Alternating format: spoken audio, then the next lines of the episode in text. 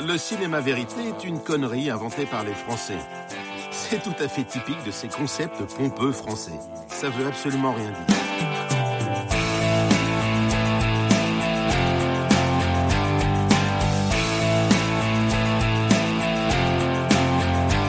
Gens révoltés, les gens marginaux, les gens oubliés, les squatteurs, les glaneurs, ils m'intéressent parce que j'essaye de faire comprendre qu'ils ont des choses à dire.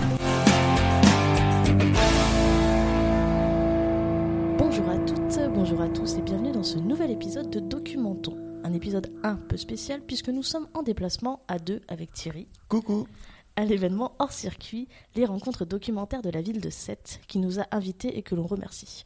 Avant de vous présenter le programme de cet épisode, quelques mots sur l'événement. Thierry, je te laisse. euh, Ouais, ça marche. Alors, donc, les rencontres documentaires de la ville de Sète, euh, pourquoi ça ne vous dit sûrement pas grand-chose? Déjà parce que c'est un premier événement. C'est un premier événement qui a été créé par euh, l'association Quai qui est donc une association sétoise, qui va quand même regrouper hein, plusieurs organismes de la région, euh, Occitanie, mais qui est donc basée à Sète. Euh, le but était donc pour cette association de faire vivre le cinéma documentaire, dans la ville, de pouvoir créer des événements, des séances spéciales, notamment donc au Comédia, qui est l'un des cinémas de la ville. Donc on, on aura l'occasion de revenir dessus dans l'épisode et surtout d'entendre la voix de personnes qui sont plus quoi, enfin, impliquées que nous dans le processus, donc qui sont plus précis que nous là-dessus. Mais euh, voilà, c'est des rencontres qui ont été organisées avec voilà des critères qui étaient donc enfin en tout cas, enfin, ils faisaient des, ils font des séances régulières avec du cinéma documentaire du monde. Leur but est peut-être aussi même de s'étendre derrière. Mais là, euh, donc, ils ont créé un- via un comité de sélection un choix de films. Donc, on va parler un petit peu après. Margot, je te laisserai revenir euh, sur le nom des films.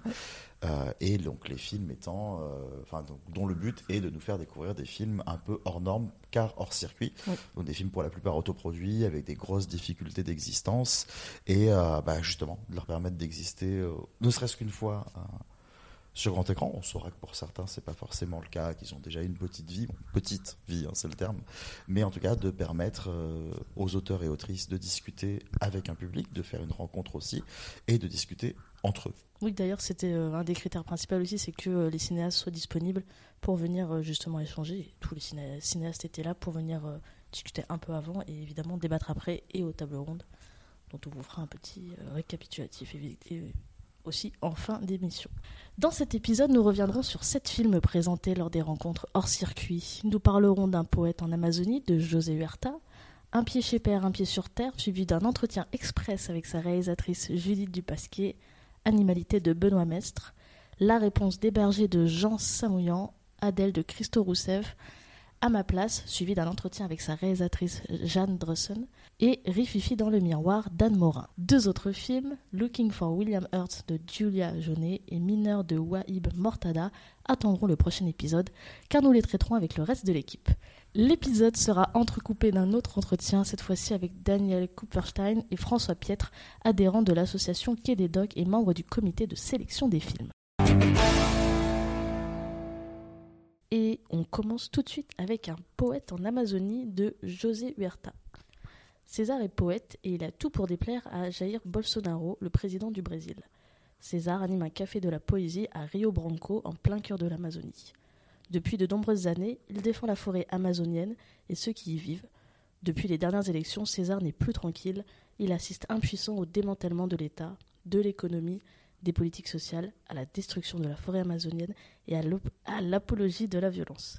Comme beaucoup de Brésiliens, César a l'impression de vivre dans un cauchemar. Qu'est-ce que on en pense, Thierry, pour cette euh, ouverture euh, des rencontres qui, je pense, c'est un- une très belle façon de commencer, parce qu'on est quand même sur un, je pense, de toute la sélection, on est sur un des films qui est quand même le plus politique et peut-être. euh, Ce sera déterminé après, ça, effectivement. Mais oui, oui. Enfin, en tout cas, celui-ci a un ancrage qui est assez, un- qui est assez évidemment politique et qui pourtant, euh, enfin, va essayer de, enfin, pas de s'en affranchir, mais de présenter quand même euh, son pays, de, de présenter quand même le Brésil, parce que c'est pas le pays du réalisateur. Euh, José Huerta étant français d'origine espagnole et ce qui est intéressant, c'est que justement, ça va essayer de, s'intéresser à ce qu'est le Brésil pour nous montrer justement ce que Bolsonaro pourrait détruire fait dans le pays. Ce qui est assez intéressant, c'est que enfin, je, vais arrêter de dire que c'est intéressant peut-être d'ailleurs. Enfin, ce qu'on le voit, parce que là, tu dis que ça, c'est marrant le résumé est euh, peut-être un peu faussé quand il dit, euh, enfin César, il est là, il fait peur à Bolsonaro, le président du Brésil. Bon, le film commence pile sur le passage de pouvoir de Bolsonaro. C'est ça qui est important de comprendre en fait. C'est que, enfin, c'est ce que nous expliquait José Huerta dans la conception euh, du film, c'est que concrètement, euh, il a entendu euh, l'élection de Bolsonaro est passée, il a pris ses affaires, il est parti au Brésil.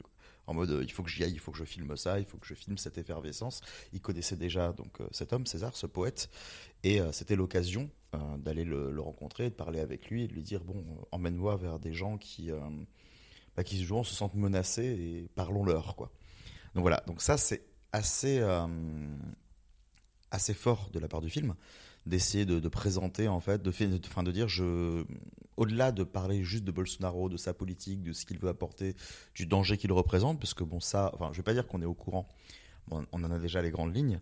Euh, L'idée c'est d'aller présenter euh, un pays, de dire voilà ce qu'est le Brésil à l'heure actuelle, avec déjà beaucoup de choses qui ont été fossoyées euh, de la part des anciens régimes, de la part d'autres choses, de la part même des pays alentours, hein, de tout ce qui s'y passe et de, enfin, de l'asservissement que, que causent les États-Unis hein, sur toute cette région du monde, notamment en Amazonie, puisque c'est là qu'est tout le débat.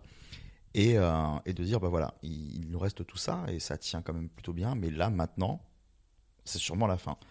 Et il faut euh, qu'on fasse quelque chose, il faut qu'on parle, il faut qu'on dise ce qu'on pense. Et, euh, à la fois, il faut qu'on ne fasse rien, parce qu'on ne changera peut-être pas grand-chose. Enfin, tu vois, c'est un. Voilà. Il nous présente pas mal de portraits voilà, qui, qui sont dans cette dialectique-là. Enfin, je sais pas si toi tu, euh, si tu là, là, là, je parle un peu de la description du film sans rentrer trop dans le détail, mais. Euh... Euh, je, suis assez d'accord. Après, euh, alors il y a quelque chose qui avait été dit avant, que la séance qui disait voilà c'était un film politique et poétique. Très belle, très belle phrase. Mais c'est peut-être là où je trouve que le bas blesse un peu dans le film, c'est-à-dire que j'ai l'impression qu'il sait pas forcément où trop se situer. J'ai l'impression qu'il y a la première partie qui est très axée politique donc on a, euh, c'est le, jour de, de, son élection, lorsqu'il fait son discours. On a aussi euh, des extraits vidéo, par exemple, de youtubeurs, mais comme on peut avoir aux États-Unis, comme on, a, on, peut avoir aussi chez nous, de youtubeurs qui clament, qui ont des millions d'abonnés et qui clament haut et fort que, que le nazisme c'est de gauche. Euh, qui est quand même euh, qui est persuadé et qui te donne des, des, des, faux arguments, mais voilà, il est persuadé que c'est ça. Donc il y a, il y a tout ce ouais, côté. Le nazisme historiquement vient malheureusement de la gauche social-démocrate. Mais bon, ça c'est un autre débat. Mais, enfin, mais, mais malheureusement c'est l'argument qu'on nous ressort à toutes les sauces. Sauf que non, mais c'était pas du tout la même mouvance. Ça a été porté à un moment et on peut tout à fait amalgamer la chose. Mais je vois. Et du coup, tu vois, j'ai l'impression qu'il y a vraiment toute cette première partie où on se retrouve vraiment au, au cœur du Brésil, dans les villes où euh, on voit ces, ces, masses de gens qui, qui sont heureux, qui, qui crient, euh, qui l'appellent le, le, mythe, qui, qui acclament Mais, Facebook euh, et WhatsApp parce que c'est grâce à eux. totale de Bolsonaro. Hein, ah, totalement. C'est effrayant, hein, c'est totalement effrayant. Et tout d'un coup, j'ai l'impression que le film décide de, de, de virer sur un, un, autre bord qui est du coup beaucoup plus poétique tout d'un coup, puisqu'on part euh, chez euh, les Indiens, donc j'ai le nom, c'est les Ashaninka qui, se trouve dans les terres indigènes et qui se trouve dans l'état d'Acre, dans la région du Haut-Jurua, qui se trouve dans l'ouest du Brésil. Donc là, j'ai trouvé. Enfin, la rupture de ton fait que on part après avec ces gens-là, on part avec César, on découvre ces gens qui sont finalement éloignés de tout, qui vivent de leurs propres moyens. Euh, toute cette séquence avec euh, euh, un, des, représentants de, cette tribu, qui est d'ailleurs le seul encore à se montrer au public et sortir de sa réserve pour aller défendre leur leur peuple, qui, qui, nous dit mais en fait euh, vous euh, s'il y a plus d'argent, si votre pays s'effondre, enfin c'est pas grave, nous on est là, on, en fait on peut continuer à vivre et tout. Et j'adore en fait toute cette partie là. Je trouve c'est la plus belle et la plus intéressante parce qu'au final la partie politique ne s'y intéresse survole un peu. Tu vois ce que je veux dire? C'est-à-dire que j'ai l'impression. Ah, je trouve pas, mais je vois ce que tu veux dire. Tu vois, moi j'ai plus la, enfin, je pense pour quelqu'un qui connaît le sujet, c'est pas euh, j'arrive à voir. Mmh. Pour quelqu'un qui ne s'y intéresse pas forcément de base, je trouve peut-être la première partie un poil légère, même si elle donne forcément le ton, même si elle donne euh, la température du pays, de ce qui se passe, et pas que, pas que, pas que au Brésil, de toute manière. Hein. Je veux dire, c'est quelque chose qui s'exporte très bien euh, en Europe, aux États-Unis. Enfin, c'est au final, le sujet est totalement universel, donc c'est pas ça le truc. Mais c'est vrai que c'est pas forcément moi en tout cas, où me placer. Et en tout cas, je préfère beaucoup plus la partie politique où on s'intéresse à ces gens-là, à leur tradition, à leur manière de vivre, que finalement la partie purement politique, on va Mm. dire. Ah, Pour moi, en fait, c'est fou parce que c'est la, presque la, enfin, la partie qu'on appelle la partie poétique et presque pour moi la partie la plus politique, mais d'une autre manière. C'est-à-dire, c'est pas la politique au sens propre du terme. C'est vrai qu'on a tendance à toujours à se dire que, tu sais, c'est comme quand t'as quelqu'un qui te dit, euh, oh, arrêtez de mettre de la politique dans les films, que tu dis, oui, mais tout film est politique, mais tout film ne parle pas de politique. Voilà, quand ça parle de politique, oui, c'est le sujet frontal, mais en réalité, il y a toujours un fond. Et en fait, euh, moi, ce qui, ce qui m'a interpellé, et euh, alors, je sais pas si c'est le but du film, mais c'est, enfin, si c'est, je veux dire, le, le message réel du film, parce que ça, le réalisateur pourra dire non, j'avais juste envie de montrer un peuple et ses traditions. Mais euh, de toute façon, non, il y a quand même déjà un fond là-dedans. Mais moi, c'est ce qui m'a semblé être le, enfin, la démarche, en tout cas, euh, du documentaire. Ouais. C'est que, en gros, nous, ce qu'on sait, ce qu'on disait tout à l'heure de Bolsonaro, c'est effectivement le côté, euh, le mec, euh, bon, est un mec d'extrême droite qui est monté par populisme, voilà, ça se rapproche de tout ce qu'on voit actuellement, même chez nous, voilà, où cette porte-là commence à frapper de plus en plus, euh, enfin de plus en plus, comment dire, euh, fidèlement à la porte, on va dire, Ouais. on les voit plus régulièrement, avec à chaque fois tout le monde qui dit mais non, ça passera pas, ça fera- tu vois quand même que ça monte à chaque fois, donc l'épouvantail, il finira par être réel. Il va falloir peut-être s'en rendre compte, mais on n'est pas. Ne, digressons pas sur chez nous, même si c'est c'est un parallèle assez évident.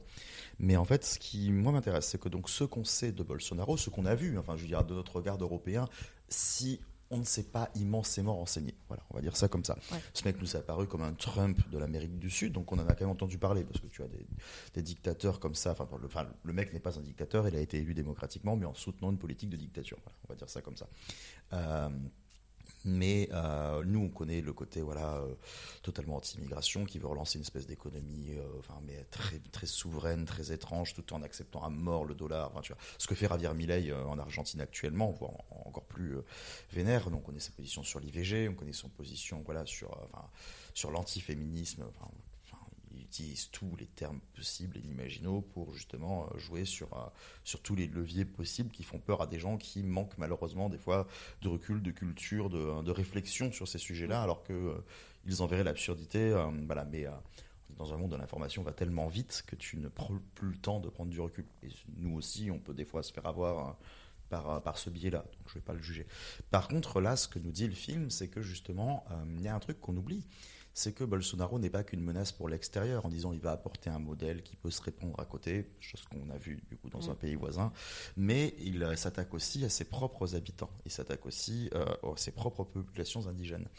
Et ça, c'est quelque chose que moi, je ne savais pas, par exemple. Et c'est vrai qu'on oublie constamment de se dire que, euh, comme il y a encore des réserves indiennes qui ont été pillées par les États-Unis euh, dans le côté nord de cet hémisphère-là, euh, ben dans le sud aussi, il y a des populations, des tribus qui vivent encore en Amazonie et qui soient menacées par ce mec parce qu'il veut exploiter leur sol, exploiter leur richesse et que lui, il s'en fout de cramer euh, la moitié du poumon de la planète qui est la forêt amazonienne. Et donc, du coup, c'est en montrant ça, en disant, mais nous, on vit là et en plus, on vit avec un modèle totalement euh, différent. C'est ce qu'il disait, nous, on ne vit qu'avec le renouvellement de la Oui, Terre, on prend que ce dont on a besoin, voilà, on, vit euh, totalement hors de tout capitalisme. Donc, je fais ça, je présente ce portrait-là. Et du coup, après, il lit les deux parties dans la finalité du film, et c'est là que c'est hyper intéressant. Ce passage, hein, c'est ce qu'on on en parlait après dans, dans le débat avec le réalisateur, c'était le côté, euh, on entend les, enfin, les, les scandes de, de Bolsonaro qui disent rendez-vous compte, euh, ils sont assis sur des terres qu'ils ne veulent pas partager, alors qu'il y a plein de richesses, c'est aussi à nous. Enfin, Déjà non, hein. c'est ça la forêt amazonienne déjà, et ces mecs-là justement ne les exploitent pas à mort, contrairement à ce que tu veux faire. Dire ils font en sorte que ça se renouvelle, donc tu devrais peut-être les écouter et peut-être euh, aller plus sur un modèle naturel que ton modèle économique et la compte. Enfin, ça on peut dire ça à tous les dirigeants du monde, hein. nous aussi on est consuméristes. Mais euh, il y a ce moment justement où, euh, où tu l'entends dire des choses qui vont être suivies par tout le monde parce que Bolsonaro c'est le dieu local, euh, le, passage qui marque et qui à l'image est flagrant, c'est le les Indiens euh, donc euh, des réserves amazoniennes, enfin des réserves, c'est pas des réserves, mais de la forêt amazonienne, ils pèsent tous plus de 100 kilos, c'est des gros obèses parce qu'ils exploitent tous la terre, ils font n'importe quoi, ils sont absolument incapables de renouveler la population brésilienne parce qu'ils ne font pas d'enfants, parce que si, parce que ça, et là tu vois donc, tu les vois. Tu vois des gens qui sont en très bonne santé, qui sont même, euh, enfin, pas plutôt minces. Euh, Enfin, même si euh, Oui, l'obésité de- enfin, je, veux dire, la grosseur ne voudrait pas dire mauvaise santé. Oui, on n'est pas, on manière, parle pas euh, d'obésité morbide. Euh, mais, euh, mais voilà, enfin, et, euh, et après tu vois des gamins, tu vois des trucs, tu les vois qui se pimpent pour l'école et tout. Enfin, on parle de ça, qui ont une, une conception différente et qui, bah, qui vivent de manière ostracisée, mais, mais choisie. Et c'est ça qui est intéressant. Et c'est de dire, euh, t'entends ça, tu vois ça, tu te dis, mec, tu mens parce que t'es jamais allé sur le terrain, mais tu utilises le fait que les, ton électorat et les gens qui t'écoutent ne vont pas les. Euh, voilà, boivent tes paroles sans se renseigner et ne savent même pas qu'à 200 km de chez eux, il existe des gens qui vivent de cette manière-là et qu'il faudrait juste aller les rencontrer en fait. C'est euh, ça, enfin, c'est pour ça que je trouve que le, le, portrait, en fait, c'est ramener la politique dans ce monde-là. C'est leur dire, ouais, mais ils sont là en fait, ils mm. existent et ils vivent comme ça. Donc même s'ils choisissent de le montrer sans forcément euh, mettre ce sujet-là au centre, nous les montrer, les faire exister et, euh, et de les présenter, c'est éminemment politique et c'est un, voilà, enfin, c'est une contradiction directe à Bolsonaro. je, trouve. Je, de toute façon, il le fait très très bien, sa façon de, de, de s'immerger dans, ce, dans cette population-là, de suivre leur quotidien. Euh, on suit du coup euh, César qui, qui, fait de la poésie. Enfin, t'as plein de petits moments comme ça où je trouvais très beau, très mis en scène, où il, où il te, te, dicte ses textes face, face écran avec des jeux de lumière, etc. Je trouvais ça vraiment très très beau de ramener ça aussi là-dedans et de te dire euh, c'est une population qu'on connaît pas forcément, enfin on ne connaît pas, quasiment pas, de pouvoir la ramener au premier plan comme ça et de montrer qu'au final, euh, en fait ils vivent, euh, ils vivent leur vie, il n'y a pas de souci, ils vivent comme nous, sauf que ils ont, enfin on se ramène à quelque chose de presque primitif qui fait que, tu sais, qui te rappelle que ça existe encore, c'est là, on devrait, on devrait s'en inspirer quand même, ça nous ferait, ça nous ferait tous du bien. C'est ça, et en plus ils emmerdent personne quoi. Ils vivent dans leur lopin de terre en se disant bah voilà, les limites de mon territoire sont là. Enfin, je dis pas dans le sens ils, ils, enfin, ils se limitent pas, mais c'est juste j'ai pas besoin de plus. Oui, oui, bah, c'est tout ce qu'on nous donne, c'est incroyable quoi. Oui, c'est peut-être les derniers encore à, à remercier euh, la terre de, de, de, de ce qu'il leur donne. Et c'est vraiment très, c'est vraiment très très chouette. Euh, plus le film, enfin, c'est ouais, c'était le, le, petit le petit bémol que j'avais dessus. C'est vrai que le film dure euh, peu moins d'une heure et demie. De toute façon, on ne peut pas balayer toute, euh, toute une mmh, politique d'un pays en une heure et demie. Il faut faire des choix. Euh, c'est comme tous les films politiques qu'on a, a, pu voir, c'est-à-dire qu'il faut, il faut choisir. Il oui, faut... tu obligé de choisir. Si tu exploites bien un angle, bon, bah tant pis pour les zones d'ombre, de toute façon, tu ne peux pas effectivement. Non, et puis au moins, ça incite, ça incite les gens à peut-être aller voir un petit peu plus, à se renseigner sur ce sujet-là. Non, bah oui, bah après, euh, dans, toute sa forme, il invoque aussi pas mal de cinéma. C'est c'est peut-être l'un des films les plus nébuleux aussi dans sa manière de le montrer. C'est peut-être le côté poétique qui veut ça, mais c'est vrai que du coup, après, il essaye de ne pas forcément se centrer euh, uniquement sur son sujet euh, dialogué mais de montrer voilà pas mal de choses ne serait-ce que le ça commence sur cette route qui invoque pas mal de Lynch avec euh, côté Lost Highway le, enfin voilà une, route à moitié éclairée où tu vois presque néon au niveau des, mm. des, bandes blanches qui sont rosacées par justement le la lumière qui va faire ça et avec du coup un chant indigène par dessus euh, canté par César tu vois qui ça c'est ça c'est assez passionnant et euh, il fait souvent ce genre de choses repartir sur des travelling repartir sur des trucs s'arrêter sur un visage qui est juste en train de, de créer une espèce de, de peinture sur son propre corps parce qui se maquille avec euh, justement, euh, enfin euh, avec justement des, enfin des écorces, des racines d'arbres, des trucs qui vont créer un truc magnifique d'ailleurs.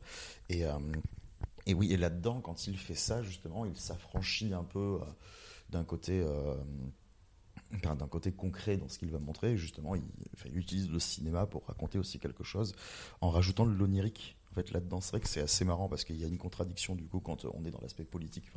Au cœur du sujet, où on voit bah, des images rapportées, des trucs, et c'est juste un montage, euh, presque un collage en fait, de, bah, comme tu le disais, de vidéos YouTube, de trucs d'influenceurs, de, on voit des trucs, on voit des, on voit des reportages télé, et tout ça n'a rien de, cinéma. Et tout à coup, quand il est dans ce village, quand il est avec eux, euh, il réinvoque quelque chose, la caméra dialogue, et euh, on se retrouve, enfin voilà en se disant, alors peut-être en se disant presque c'est un peuple de fiction aux yeux du monde. Ça c'est assez intéressant de mm. le voir comme ça. Je sais pas si si c'était l'intention, mais moi ça me l'a ça me l'a paru comme ça. Il fait ce peuple fictionnel que vous fantasmez encore en vous disant c'est un peuple de l'ancien temps existe encore. Et ces mecs-là disent eux-mêmes, bah, nous ça fait 500 ans qu'on est là, qu'on va pas changer euh, nos habitudes.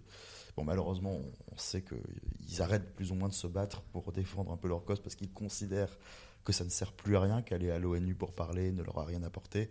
Ça me fait pas penser au, au peuple Osage dans dans le film de Scorsese, hein, Killers of the Flower Moon, au moment où ils vont justement parler de leur génocide. Bon, finalement, ça amène le FBI chez eux, mais c'est une façon de dire, euh, initialement, plus personne ne veut aller leur parler parce qu'ils disent ça ne sert à rien. Bah c'est ce, que, ce que nous disait de façon le réalisateur après, euh, pendant le débat, qui expliquait qu'il y, en avait, y en avait avant deux, trois qui, sortaient de mm. leur réserve pour aller se battre, mais qu'ils étaient juste épuisés. Hein. et qu'il y en a encore un qui porte ce combat-là, et. Euh, C'est vrai que quand on le voit, quand il nous explique même ce qu'il fait, tu sais pas vraiment si lui croit que ça va changer quelque chose. Il dit que c'est encore important de le faire Ouais. parce que euh, il faut pas que leurs paroles s'éteignent et qu'il faut qu'on se rappelle qu'ils sont là.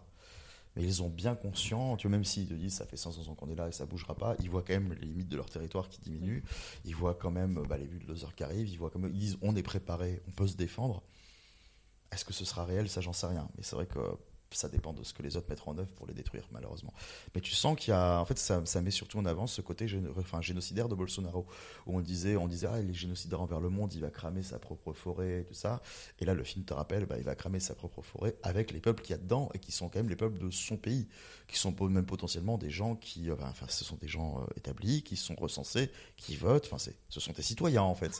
voilà, il y, a- il y a quand même un sérieux souci là-dedans. Excuse-moi, c'est pas parce qu'ils habitent dans une forêt. Voilà, et, euh, et ça, c'est intéressant de, de tout le rappeler. Ouais, on- je reviens sur un truc que tu as dit vite fait avant de. Je pense qu'on va conclure. Euh, tout ce que tu disais sur la deuxième partie qui était beaucoup plus onirique. Je pense que c'est peut-être ça aussi le. Tu vois, sur la première partie est très. euh, c'est du montage finalement. hein. Il y a beaucoup, peu Enfin, il y a quelques images qu'il a filmées, mais c'est beaucoup d'images rapportées de l'élection, des, des, de- des, des foules qui adorent et tout. Donc on a peut-être quelque chose de plus mécanique dans le montage qui est finalement quelque chose de très automatique pour te faire comme euh, une sorte de micro-frise chronologique pour t'expliquer vite fait. C'est vrai que c'est peut-être finalement la partie, forcément la moins, enfin, à mon sens, la moins intéressante parce que c'est, on est beaucoup plus sur quelque chose de très classique. Là où la partie euh, qui t'emmène dans la forêt a quelque chose de beaucoup plus cinématographique qui, en tout cas, peut-être euh, moi me parle plus.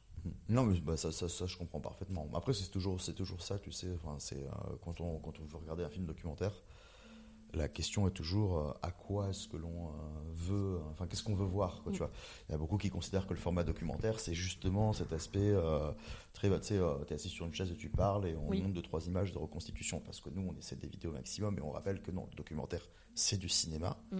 Ça a extrêmement mauvaise presse. Il faut pas oublier que c'en est en fait.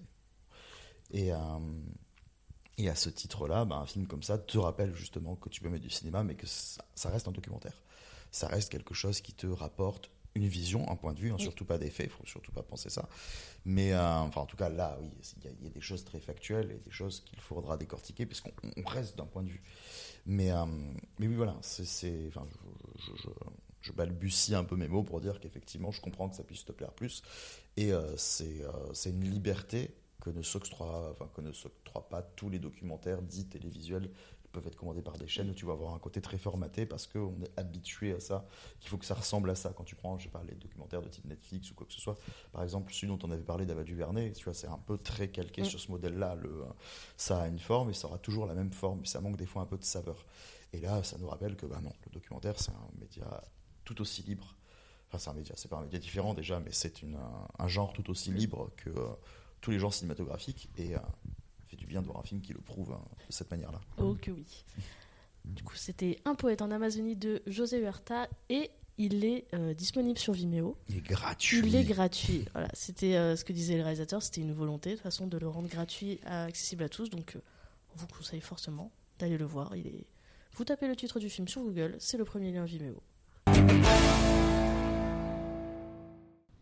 Et on enchaîne avec Un pied chez père, un pied sur terre de Judith Dupasquier.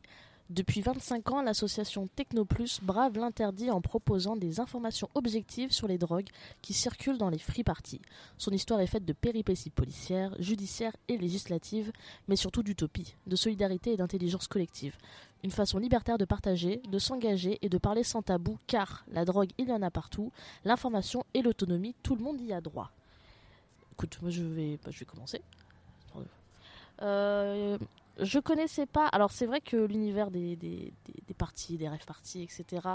On les, on les connaît parce qu'on en voit dans les films, on en voit euh, à la télé, mais c'est vrai que le côté informatif, c'était, euh, je connaissais pas cette association. Je suis déjà très contente d'avoir découvert euh, l'existence de cette association qui milite pour pour une, une forme, enfin c'est une éducation, hein, clairement, hein, qui qui installe des, des stands dans les dans les parties où tu as toute une grande table avec des petits flyers pour chacun des pour chacune des drogues qui existent avec même un petit tableau des combinaisons que je trouvais très intéressantes. Tableau périodique des éléments sur les combinaisons de drogue à faire. Ah, bah, en mode, ça ça c'est bien, ça c'est moins bien, ça c'est neutre. Mais et c'est c'est quelque chose, voilà, c'était un univers, une partie de cet univers que je connaissais pas du tout. Et euh, alors la première chose qui m'est venue à l'esprit, Et c'était quelque chose que la réalisatrice parlait justement, comme quoi elle avait démarché des chaînes télé pour trouver financement, que les chaînes télé n'ont pas accepté, alors que je trouve que ce documentaire est d'utilité publique, littéralement, quand même. Parce que parce que c'est un aspect dont on parle pas parce que c'est vrai qu'on aime bien parler de la de de ces gens qui font la fête jusqu'à pas d'heure, qui prennent toutes les drogues possibles et imaginables, euh, les bad trips, etc. On y voit toujours les, mauvais aspects, on va dire, mais on n'y voit pas forcément tout ce côté euh, très préventif. Et c'est des gens, d'ailleurs, enfin, c'est dit dans, dans, le documentaire, les gens qui font partie de cette association sont des gens qui font la fête et qui ont décidé euh, de par eux-mêmes de, de, de, de, se. Comment, dire Je n'ai plus le terme. Sensibiliser que ce soit eux ou les autres, à une utilisation plus intelligente, parce que comme c'est dit, la drogue, il y en a toujours eu, et on, ne pourra jamais éradiquer la drogue, je veux dire, ça, sera toujours là. Donc au lieu de vouloir absolument faire une guerre contre ceux et celles qui en prennent, pourquoi ne pas juste euh, sensibiliser pour essayer d'avoir une utilisation plus modérée, intelligente, je ne sais pas si le terme est très juste, mais plutôt modérée, pour, euh, pour arriver à, quelque chose de, de, plus, de plus sain et de plus sécuritaire euh, pour, euh, pour tout le monde. Euh, J'aurais aimé que le film soit peut-être un peu plus, tu vois, je me suis dit on part dans des dans, dans, ces fêtes de folie jusqu'à jusqu'à pas d'heure. J'aurais aimé que la, forme du film soit un peu plus prenne un peu plus de liberté, qu'on soit peut-être un, un, peu plus immergé dans ces dans, ces soirées, ce qui, qui m'a un peu manqué. Après, de toute façon, ça c'est quelque chose qui revient très souvent dans ces rencontres, c'est évidemment le manque de moyens. Euh, que ce soit financier ou même humain, pour faire ce genre de, documentaire. Donc on sait bien qu'il y a un moment une sorte de limite. Donc je pense que la réalisatrice a, montré ce qu'elle a pu montrer. Euh, on a euh, beaucoup d'interviews, c'est très instructif. Je trouve ça très très instructif. On a pas mal d'interviews de, de, de, ceux qui ont créé l'association, ceux qui y sont encore maintenant, ceux qui, ceux qui militent, comment, comment est créé le mouvement, comment il, comment il vit, comment il survit aussi, parce que voilà, on a aussi tout un passage euh, sur, euh, sur la stigmatisation de, de ce milieu-là, euh, des violences policières, des violences institutionnelles qui peuvent, même pas qui peuvent, qui subissent. Donc j'ai trouvé ça assez, assez complet finalement, parce qu'elle retrace à peu près 25, 25 ans d'existence de cette association. Donc je trouve qu'elle le fait assez bien, de manière assez, assez complète, sur un film qui dure vraiment pas si longtemps que ça. J'ai pas vu le temps passer. Je suis assez contente. Et au moins, je pense que ça, ça permet même si euh, derrière, comme, comme, tout, comme tout documentaire, je pense ça nous pousse à, à faire d'autres recherches euh, par nous-mêmes, au moins ça donne des, premières pistes de réflexion sur, euh, sur, en tout cas moi, quelque chose, et je pense même d'autres personnes dans le public qui l'ont dit, hein, euh, qui ne connaissaient pas du tout. De toute façon, on se pose toujours la question du est-ce qu'un documentaire est là pour nous instruire, pour nous cultiver, pour nous apporter un regard sur quelque chose? C'est pas forcément le cas toujours. D'ailleurs, là, effectivement, celui-ci a une portée effectivement plus, plus informelle il a une, volonté de, lever le voile sur quelque chose que l'on t'est. C'est vrai que au final, euh, quand tu, enfin ce que tu disais au début, moi non plus je savais pas qu'il se passait ça aussi dans les teufs, mais c'est, en fait quand c'est montré, c'est assez évident. Il est absolument impossible euh, d'organiser, je pense, euh, ce genre d'événement et que ce soit totalement de manière de manière sauvage en fait même si bon c'est pas déclaré ils font voilà les teufs sont souvent des, des, des événements qui sont organisés euh, enfin pas du jour pour le lendemain mais tu apprends les informations au dernier moment pour que ça puisse bien se passer. Mais euh, mais c'est pas étonnant qu'il y ait quand même des, cadres aussi des personnes qui soient là pour euh, pour faire de la prévention. Ça moi ça me fait beaucoup penser euh, enfin tu parles d'opinion publique oui enfin pardon tu parles d'opinion publique tu parles d'utilité publique. Bah ça euh, ce sera d'utilité publique à partir du moment où on décidera que l'utilité publique va vraiment dans le sens des gens et pas dans le sens bah, ce que dit le film, hein, d'une espèce de morale délétère euh, y avait, enfin, avec laquelle on s'accorde. C'est quelque chose qu'on voit toujours de toute façon quand tu, tu remarqueras qu'on on pointe toujours du doigt le drogué, pas la drogue. Et c'est quelque chose d'assez grave en fait. On préfère, enfin c'est le, hum, c'est l'observateur, enfin, c'est une personne qui est chargée de travailler l'observatoire, ouais, euh, l'observatoire donc euh, des, des, produits psycho, enfin de, de, la consommation de produits psychotropes, qui disait qu'il trouvait ça aberrant. Et je le comprends, j'adhère pas mal à son discours quand il dit que euh, quelqu'un qui met sa vie en danger en prenant de la drogue, alors oui, d'accord, c'est facile de le pointer du doigt et de dire tu n'aurais pas dû le faire, mais il y a une raison pour laquelle il le fait, déjà ce serait intéressant de le comprendre. Et dit est-ce que c'est normal que cette personne-là prenne 100 euros d'amende alors qu'elle n'a pas commercialisé le bien Qu'on qu fasse la lutte contre ceux qui commercent ça, ceux qui peuvent potentiellement le couper avec des choses dangereuses, ceux qui justement en font. Euh, en font leur beurre sans faire de prévention, euh, en s'en foutant royalement et des fois, et aussi des fois en poussant dans une consommation excessive, en se disant tiens prends ça après ça, tu vas peut-être convulser, mais tu vois c'est kiffant parce que le mec veut se faire un bifton. Ça, j'entends qu'on lutte contre ça contre la personne qui par contre se met en danger parce qu'elle ressent un besoin, une envie et quel que soit son besoin et son envie déjà. Enfin moi je consomme pas de drogue donc je ne vais pas me permettre de euh, de juger la personne qui en consomme. En tout cas de bah je vais naturellement effectivement peut-être pour ces raisons-là tu sais très inconsciemment ne pas forcément trop la fréquenter cette personne. Effectivement. Mais par contre je vais pas me permettre de parler à sa place ou de dire oh là là quel déchet. Enfin tu vois c'est peut-être éviter ce genre de truc. J'ai pu avoir ce discours là sur certains une certaine période de ma vie et tu, réfléchis à mesure quoi. Donc voilà, l'utilité publique, ce sera à partir du moment où on considère que faire de la prévention c'est intéressant, à partir du moment où euh, j'avais peur dans la salle, tu vois, de bah bon, c'est quand même une association avec des gens relativement engagés euh, qui pensent, qui, qui vient réfléchir les films et qui vient en dialoguer avec leurs auteurs, donc au final. Oui, en plus qui sont sur une tranche d'âge. Oui, voilà. Non, non, mais, c'est pour ça que je, dire, je suis pas si étonné, mais au début j'avais toujours peur de me dire euh, comment les gens vont réagir, effectivement. C'est pour ça qu'il y a une dame assez âgée qui justement a dit euh, Je trouve ça fabuleux, j'ai appris des choses et c'est génial ce que vous dites. Enfin, elle a eu un discours très, très touchant. Et euh, t'as toujours peur de te dire, tu sais, euh, ah là là, mais attendez, ça parle de la drogue, vous avez vu qu'elle mise drogue, hein. Et personne n'a dit ça déjà. Et moi, ça me fait penser, tu vois, par exemple, au fait qu'on interdise les salles de shoot en France on est quand même dans un endroit où on dit, euh, il parle à un moment justement de la stérilité des seringues en disant non mais regarde, tu veux te droguer, d'accord, fais-le parce que de toute façon je ne t'en empêcherai pas. si moi je te dis non, t'as pas le droit, tu iras le faire ailleurs. Mais je te dis fais-le, mais s'il te plaît, fais en sorte que ce soit avec une seringue proc, par exemple. Et, euh, et, voilà, et moi c'est ça, tu vois, quand t'as des gens qui veulent interdire les salles de shoot parce qu'ils sont persuadés que des gens qui n'ont jamais consommé de drogue vont y aller. Enfin, mais c'est pas ça, c'est pour aider des gens euh, enfin, qui, euh, qui en consomment régulièrement à le faire dans des conditions plutôt saines. Voire justement, ensuite à leur parler, à essayer de les, enfin, sevrer, à essayer de parler de tout ça.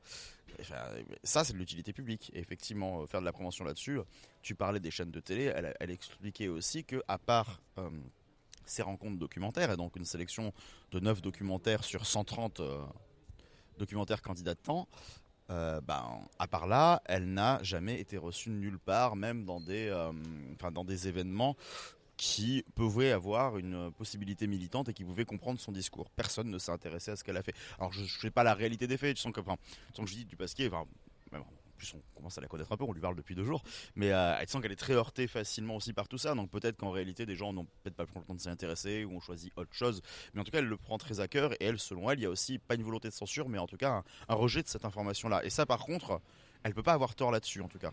Bah oui, oui, de toute façon, c'est, on le sait, c'est un milieu euh, très stigmatisé. Donc forcément, te plonger sur un documentaire qui je, tu vois, euh, après, on, spécule, hein, mais tu vois, un documentaire qui serait plus à charge mm. sur ces gens-là, je pense, passerait peut-être, trouverait peut-être un moyen plus facile d'avoir un financement que quelqu'un qui va essayer de, de, prendre la France. Après, comme je dis, euh, c'est, de la spéculation. Hein. ou qui ferait du misérabilisme à montrer justement, enfin ce qu'elle a évité de faire, euh, de montrer des personnes en situation d'usage qui commencent à perdre pédale, euh, tu vois, qui bah, du coup n'auraient difficilement donné leur consentement pour être filmés là-dedans et qui, oui, d'ailleurs, c'est, apporté, voilà. C'est sa limite, c'est ce qu'elle a dit, c'est sa limite. Hein, et qui aurait peut-être apporté un espèce de, de cachet misérabiliste là, qui aurait peut-être pu parler à d'autres. Et heureusement qu'elle n'a pas fait ça, dans un sens, parce que déjà, bah, tu respectes un peu les sujets que tu filmes. Mais euh, après voilà, on parle pas mal, enfin là on parle beaucoup du fond.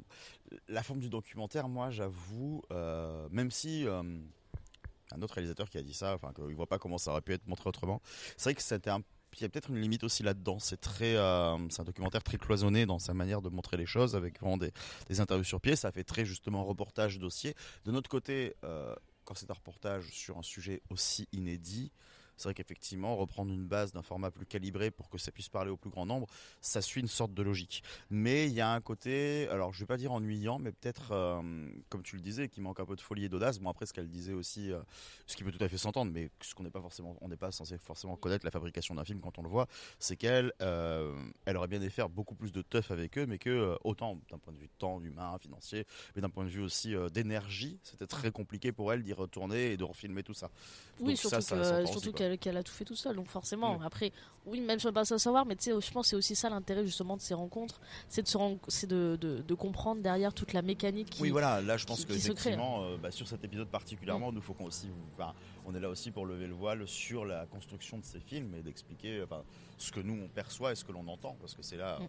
Bah, c'est là tout l'objet de ces dialogues de toute façon. C'est plus de parler de comment ces films ont été faits, de, enfin plus que qu'est-ce qu'ils nous ont fait ressentir quand on les a vus. Quoi.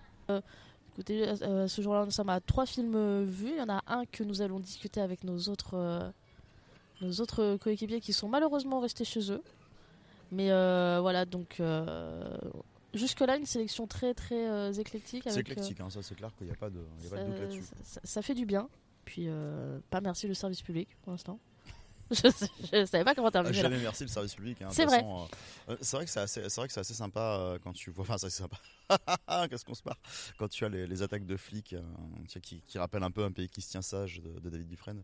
Bref. Et c'était Un pied chez père, un pied sur terre de Judith Dupasquier. Et maintenant, on se retrouve tout de suite avec une interview express. Ouais, chopé entre deux coins de rue, entre deux séances.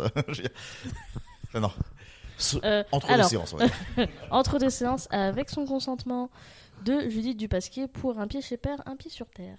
Judith Dupasquier, bonsoir. Bonsoir. Voilà, on t'interview donc dans le cadre des rencontres documentaires à 7 pour notre émission donc Documentons euh, qui parle des formats documentaires. Tu viens présenter un film qui s'appelle Un pied chez père, un pied sur terre et qui parle donc normalement on a on en a parlé un tout petit peu avant euh, sans ta présence qui parle donc euh, de ta rencontre si je dois vulgariser un petit peu, avec le milieu des teufeurs et donc de cette organisation euh, Technoplus qui fait donc de la prévention des risques. La réduction. De la réduction de risque, effectivement. Excuse-moi.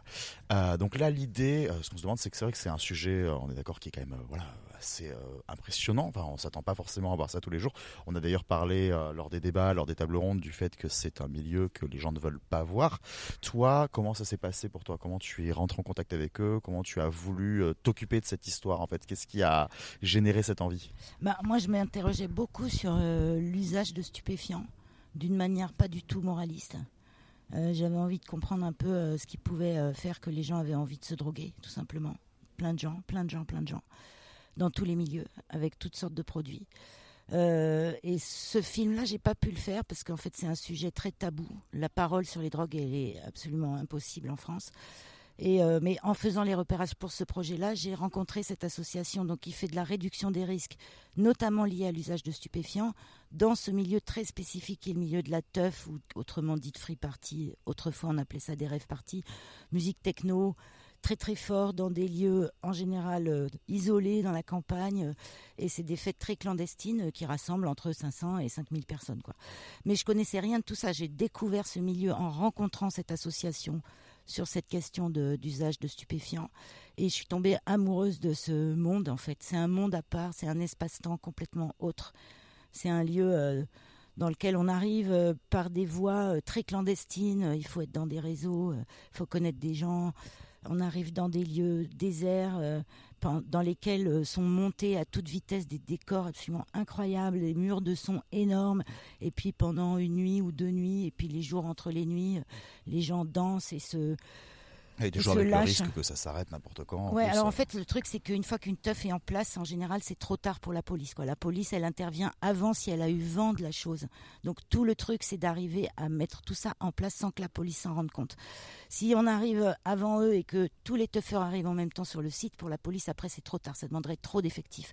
Les fois où ils arrivent à faire ce qu'ils ont fait à Redon, c'est-à-dire à massacrer euh, un maximum de gens, c'est parce que ils ont été au courant on ne sait pas comment, mais enfin bon, il y a les réseaux sociaux, tout ça quand même, finalement, il y a des choses qui fuitent.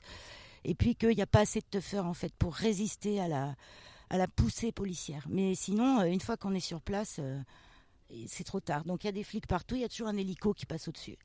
On le voit d'ailleurs dans le film, l'hélicoptère, il est toujours là. euh.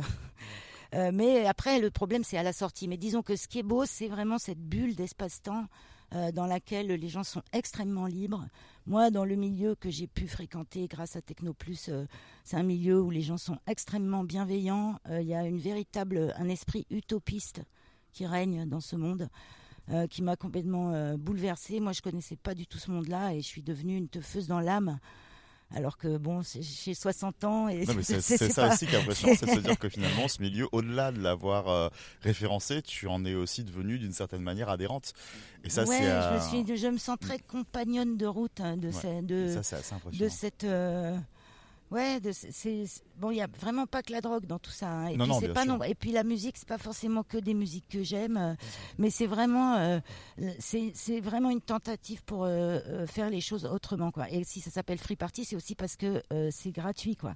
Les gens qui montent ces, ces énormes événements, ils le font avec leur propre argent, leur salaire. Ils dépensent tout leur salaire de toute l'année pour monter parfois une teuf par an et on ne paye pas pour entrer. Il y a une donation, mais si on donne 20 centimes parce qu'on n'a pas autre chose, euh, c'est pas grave. Et euh, il n'y a a de, a aucune dimension commerciale dans tout ça.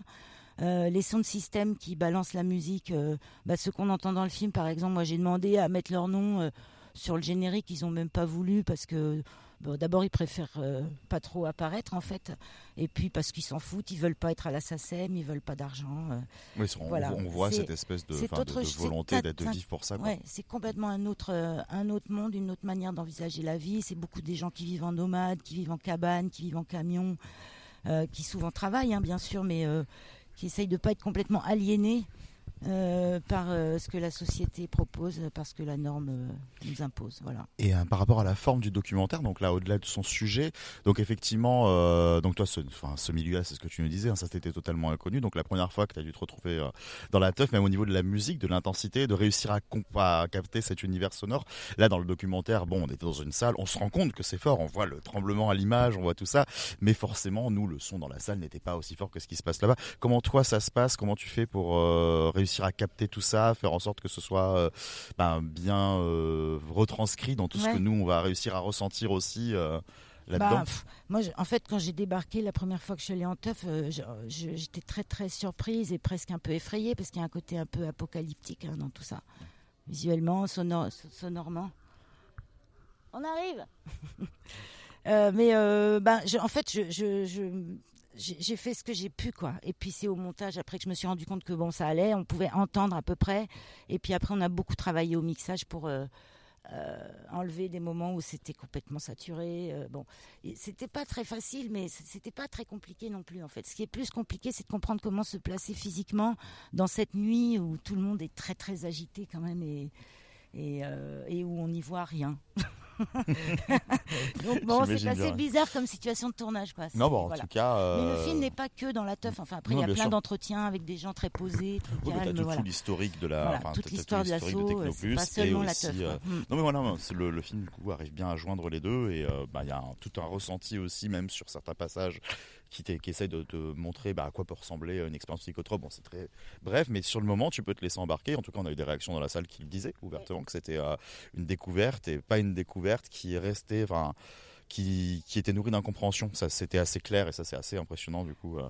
Mais ça, c'est vraiment les gens, euh, ça. les gens de Technoplus qui, qui ont vachement réfléchi à toutes ces questions et qui sont euh, extrêmement intelligents et, et, qui parlent sans tabou. C'est vraiment ça, en fait, qui est très très rare, c'est d'entendre des gens qui parlent de leurs usages de drogue. Ils en parlent pas tant que ça, mais quand même beaucoup parce que c'est quand même leur euh, objet de travail, quoi. Euh, avec autant de, de liberté et d'intelligence, quoi. Voilà, moi, c'est ça qui m'a vraiment séduite. Eh super, ben merci pour ces quelques mots euh, sur ce film. Donc, un pied chez Père, un pied sur terre. On espère que le film, enfin, de toute façon, le film est disponible sur Internet, sur la chaîne YouTube de Technoplus. Ça, euh, c'est quelque chose qu'on a oublié de mentionner. On le mentionne maintenant. Et euh, bah, on va en faire sa promotion aussi. Tiens, d'ailleurs, ce serait pas mal que les gens le regardent. Donc, si vous écoutez cette émission, euh, le film est dispo. Foncez, allez le voir. Et on passe à la suite. Merci. Parlons chevaux, parlons brebis, parlons chiens, parlons chats, bref, parlons d'animaux et surtout du film Animalité de Benoît, de Mestre. Un film sans visage humain, chevaux, brebis, chiens bergers, éduquer un animal et apprendre de lui, aimer et prendre soin de bêtes destinées à finir leur vie à l'abattoir. Se lier avec une autre espèce, s'en servir, coopérer, nourrir des animaux et s'en nourrir, par leur viande ou par leur lait observer, faire face au regard des bêtes. Qu'est-ce qu'on pense de ce documentaire qui a choisi une approche très particulière, c'est-à-dire euh, que le réalisateur euh, est donc parti dans un lycée agricole et C'était lors d'une résidence, c'est ce qu'il expliquait. oui, c'était euh, dans le cadre d'une résidence d'écriture et qui est parti filmer là-bas. Et il a pris le parti pris de ne jamais filmer les humains. Donc, voilà, on est, on est avec un film qui filme toujours le, le- le corps des animaux, le regard des animaux, leur, leur quotidien, on va dire. Mais on a une voix off derrière qui vient accompagner, qui est euh, Il y a plusieurs voix. off. plusieurs voix off de, de- de- des élèves qui sont là, de, de personnes qui travaillent là pour un peu une sorte, je, pourrais dire presque une sorte de dissertation un petit peu philosophique sur le lien qu'il y a entre euh, animaux et, euh, et l'homme, comment l'un se nourrit de l'autre et vice versa. Et alors, euh, je vais commencer pour ma part. C'est vrai que le film a un petit peu euh, décontenancé dans sa dans sa forme parce que je trouve qu'il qu'il a décidé de prendre un parti pris. Enfin, c'est un parti pris, c'est-à-dire de ne filmer vraiment que les animaux. Mais j'aurais voulu qu'il aille jusqu'au bout de ce parti pris, c'est-à-dire quitte à ce que tu me fasses un film qui me montre les animaux, qui me montre leur quotidien, qui me...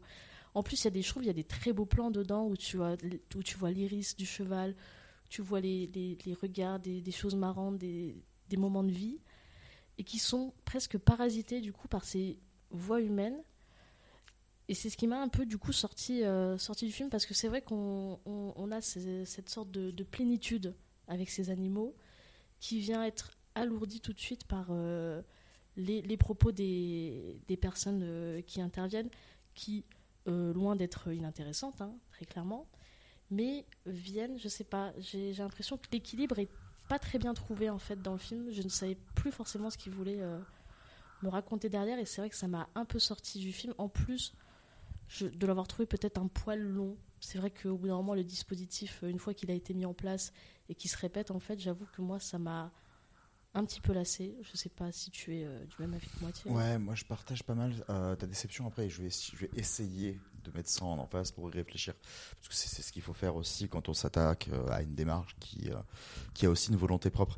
Euh, dans le ressenti, si je dois rester juste sur voilà mon avis, ce que j'ai ce que j'ai pensé en voyant le film et, la manière dont j'ai aussi été décontenancé d'une certaine façon, qui s'approche pas mal de la tienne, euh, il y a le côté, euh, peut-être enfin, il y a, y a le côté attente, tu vois, il y a toujours des attentes que l'on va forger autour d'un film.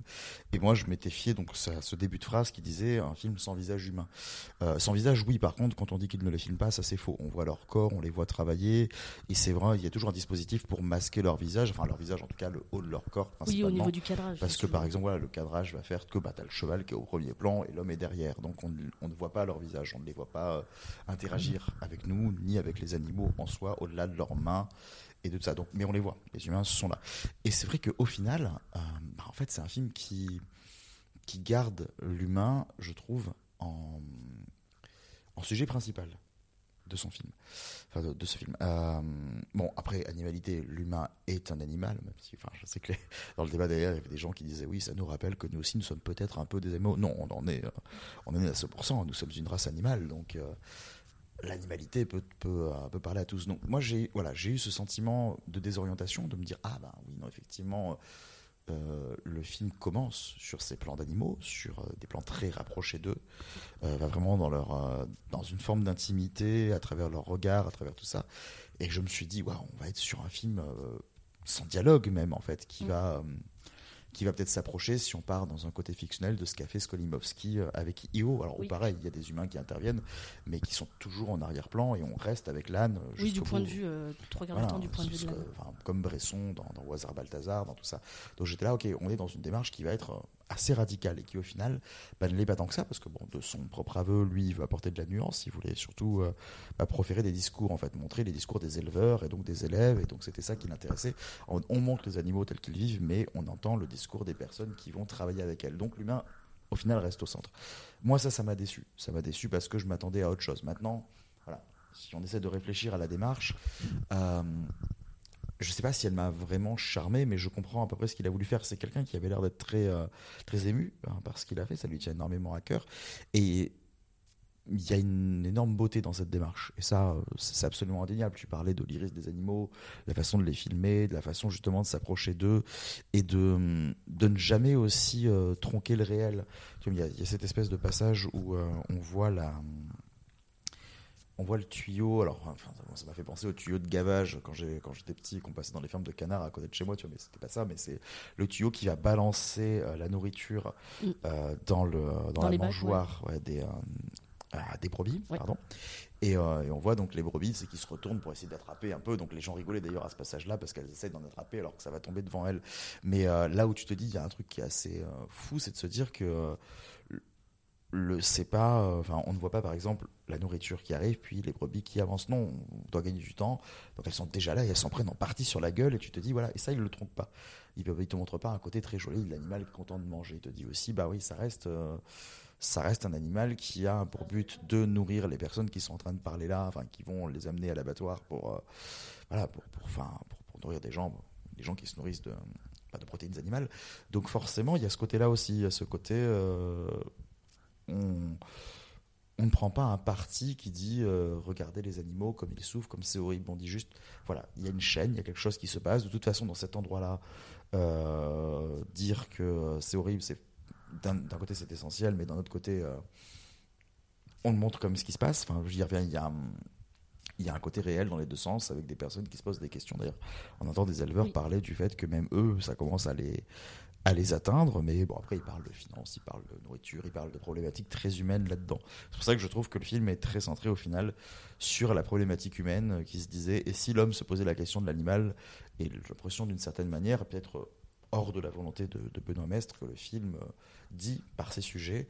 Bah, de toute façon, avant l'animal, il y a aussi l'homme, et l'homme est au-dessus de la chaîne, qui est une problématique qui se enfin un sujet qui se discute. Je sais pas si, enfin là, là, je vais un peu loin, mais tu vois, j'ai l'impression que c'est un peu euh, ce que le film dit et que ça peut être hors de la volonté de son auteur, c'est-à-dire Oui, c'est le film laisse pas aller ces sujets, quoi. c'est- très probable. Et puis de toute façon, à partir du moment où tu filmes, euh, enfin où tu, tu fais, euh, tu mets euh, les animaux et les humains dans, dans un même euh, dans un même cadre et dans un même euh, dans un même film, je pense qu'il y a des, des problématiques au-delà de juste euh, vouloir filmer l'animal qui vont forcément s'insérer euh, dans la réflexion. Après, euh, comme je disais, je trouvais euh, les, voix off ne sont même si elles viennent parasiter entre entre guillemets, hein, c'est un gros mot, mais euh, viennent parasiter le film, elles ne, elles ne restent pas, par contre pas moins très intéressantes, je trouve. Que ce soit.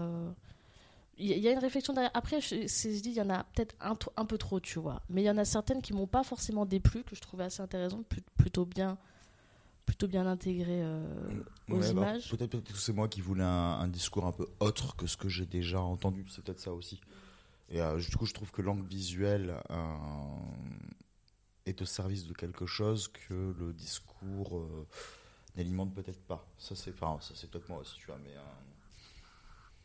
voilà, enfin, si tu regardes un, un reportage sur ce là-dessus qui, enfin, qui bon, n'aurait pas l'audace de le montrer de cette manière-là, ah, le- les personnes qui en parleraient diraient Oui, on aurait à peu près les mêmes, voilà. on aurait les mêmes discours. les mêmes choses, c'est là-dessus. Bah, après, voilà, d'un autre côté, euh, bah, il n'y a pas de devoir de montrer autre chose si c'est une réalité. Donc, ça, aussi, ça, oui. ça, ça aussi, ça se questionne. Oui. Après, pour, on va finir quand même sur une petite note positive. Il y a quelque chose que j'ai bien aimé, moi, dans, dans la caméra qui, euh, déjà, comme on disait, arrive à s'approcher très très près de, de ces animaux de manière très douce. Et j'aimais bien cette façon de. Tu sens pas que c'est quelque chose de. Comment dire Qui, qui s'incruste, qui est comme un intrus, tu vois. T'as l'impression d'être avec. J'ai trouvé ça très très beau. C'est ces moments où t'avais l'impression d'être à côté de. Par exemple, à côté de ce cheval ou. euh, peu, peu importe quel animal qui était là, mais tu avais l'impression d'être- avec eux en fait. Et je trouvais ça, cette façon de, de, de s'insérer dans ce quotidien sans que ce soit euh, la caméra absolument qui soit là et qu'elle te rappelle qu'elle est là. Je trouve qu'elle réussissait à certains moments à se faire oublier, ce qui était, euh, ce qui était très beau. Et ça, c'est vrai que c'est un témoin très invisible. En fait, on, on ne voit que très peu des. euh, bon, pour les humains, c'est niette, effectivement. De toute façon, ils ne sont pas visibles à 100%. Mais euh, on a l'impression que les animaux n'ont pas conscience de la caméra et qu'ils réagissent à autre chose. Il y a des passages où ils s'approchent d'un corps, le corps probablement du réalisateur qui tient la caméra, mais on voit bien que c'est pas l'objectif qui les intrigue, mais euh, juste qu'ils vivent leur oui, vie c'est ce qui et que tu te dis euh, euh, la caméra est probablement très proche d'eux et t'as l'impression que ça les indiffère. Oui, bah, surtout sur des, sur des animaux. Enfin, j'ai déjà côtoyé des, des chevaux ou autres comme ça. On sait très bien euh, ces animaux qui restent de toute manière imprévisibles.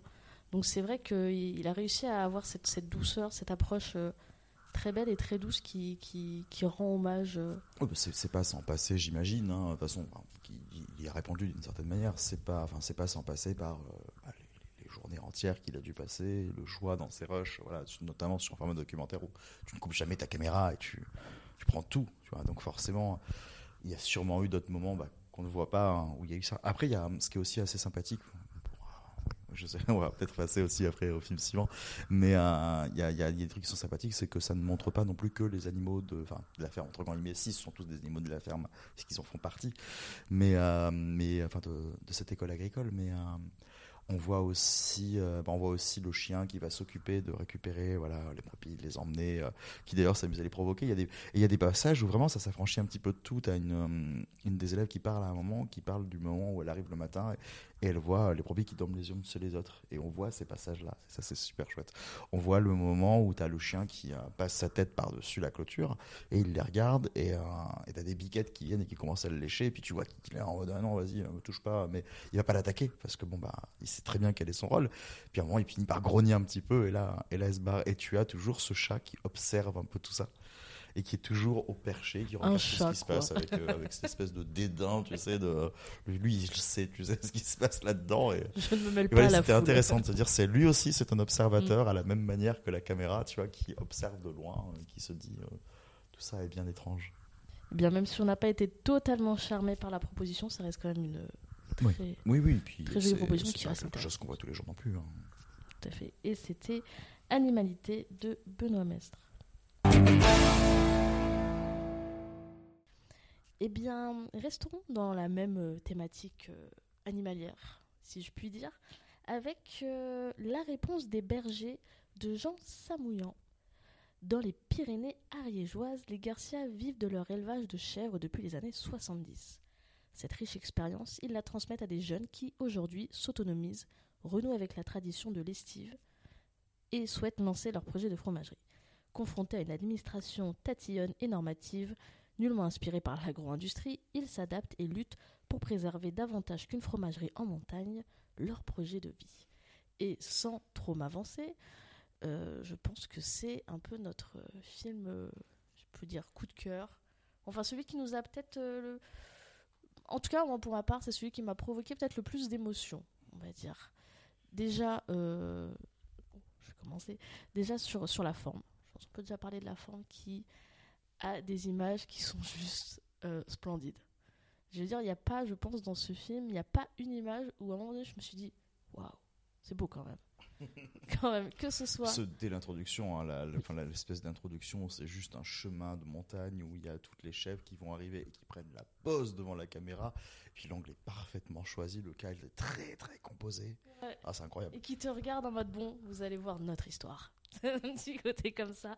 Et même, il y a l'utilisation du drone, l'utilisation, pardon, du drone, je trouve très très bien utilisé pour arriver à te montrer ces, ces plaines, ces, ces montagnes immenses et foisonnante qui ça fait du bien tu vois. Ah, ça donne envie d'aller en vacances en Ariège on a, on a envie de les suivre. Et ça c'est je trouve le, le, le, point fort de ce film c'est à dire que on suit euh, euh, j'ai plus leur nom. Les Garcia. Là, les Garcia ouais Polo et, Polo euh, et... et...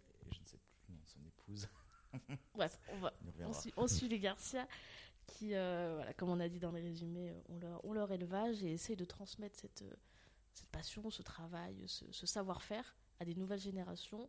Et le, le, film est un peu construit de, en deux chapitres, c'est-à-dire qu'on suit d'abord un petit peu les Garcia chez eux avec leur fils, comment, comment ils travaillent, qui explique un peu leur, euh, leur métier, comment c'est arrivé, etc. Et on a une deuxième partie qui est pour moi évidemment la plus intéressante, où on suit euh, ces, jeunes euh, bergers, bergères, éleveurs, éleveuses, qui veulent en faire leur métier et qui partent euh, à plusieurs euh, en que je dise pas de bêtises hein, parce qu'il est tard en estuve comme ça alors l'estive euh, non. voilà, ils, enfin, ils, partent en transhumance donc du coup oui voilà c'est ça c'est le mot. Il est tard.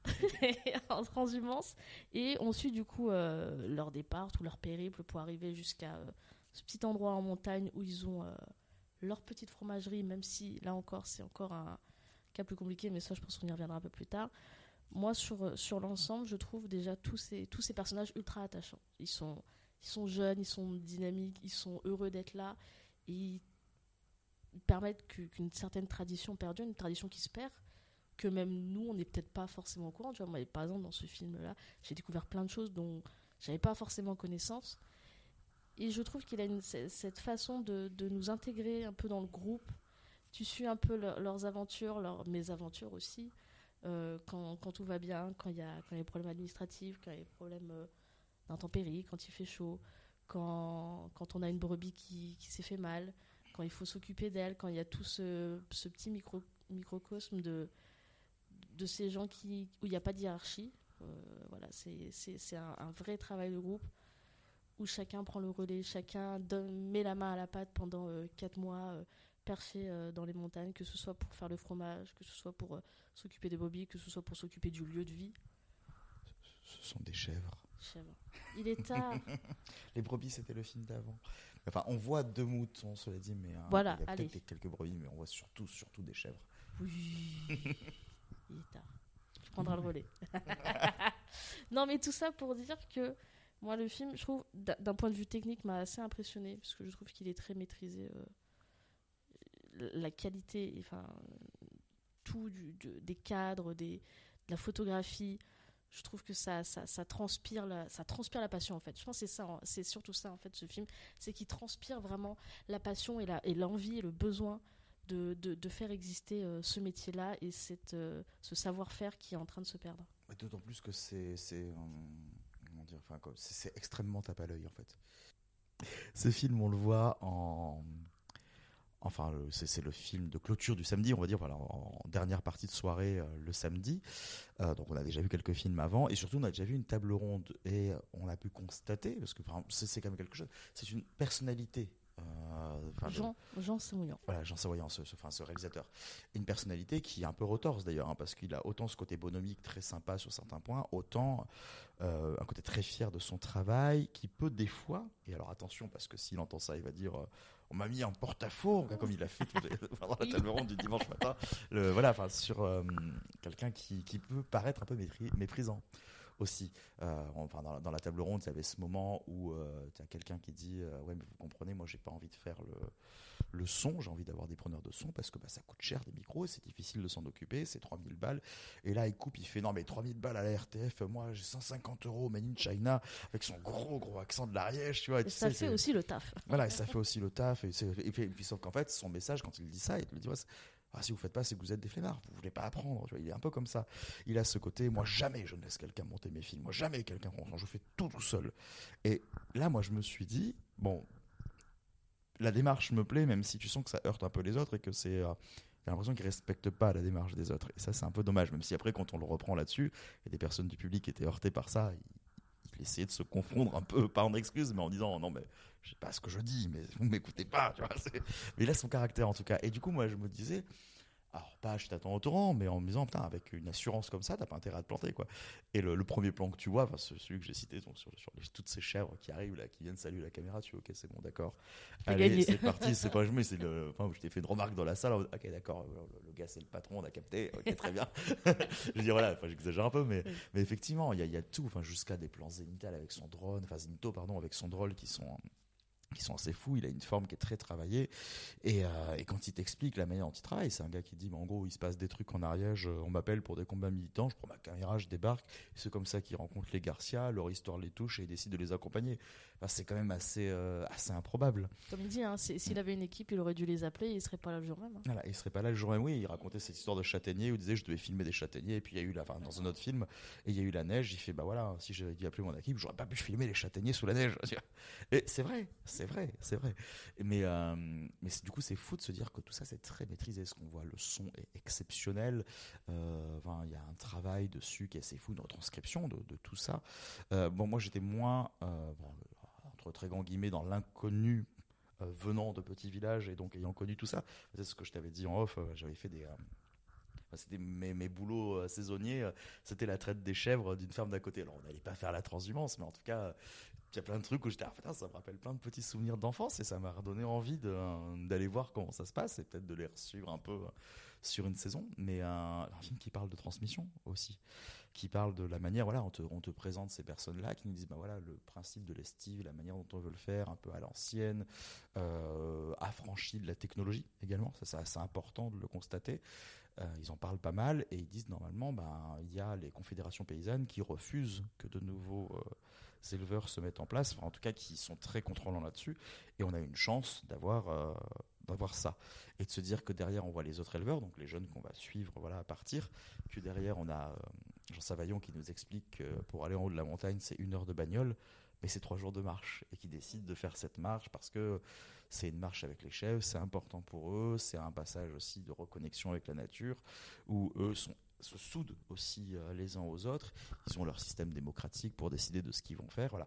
On parle de tout ça. Et puis, comme tu dis, il y a une deuxième partie où tout à coup, euh, on te ramène à la réalité en te disant, et il y a aussi ce gros problème. Alors, on nous parlait des confédérations paysannes, mais ils disent direct, la mairie nous aide, tout va plutôt bien.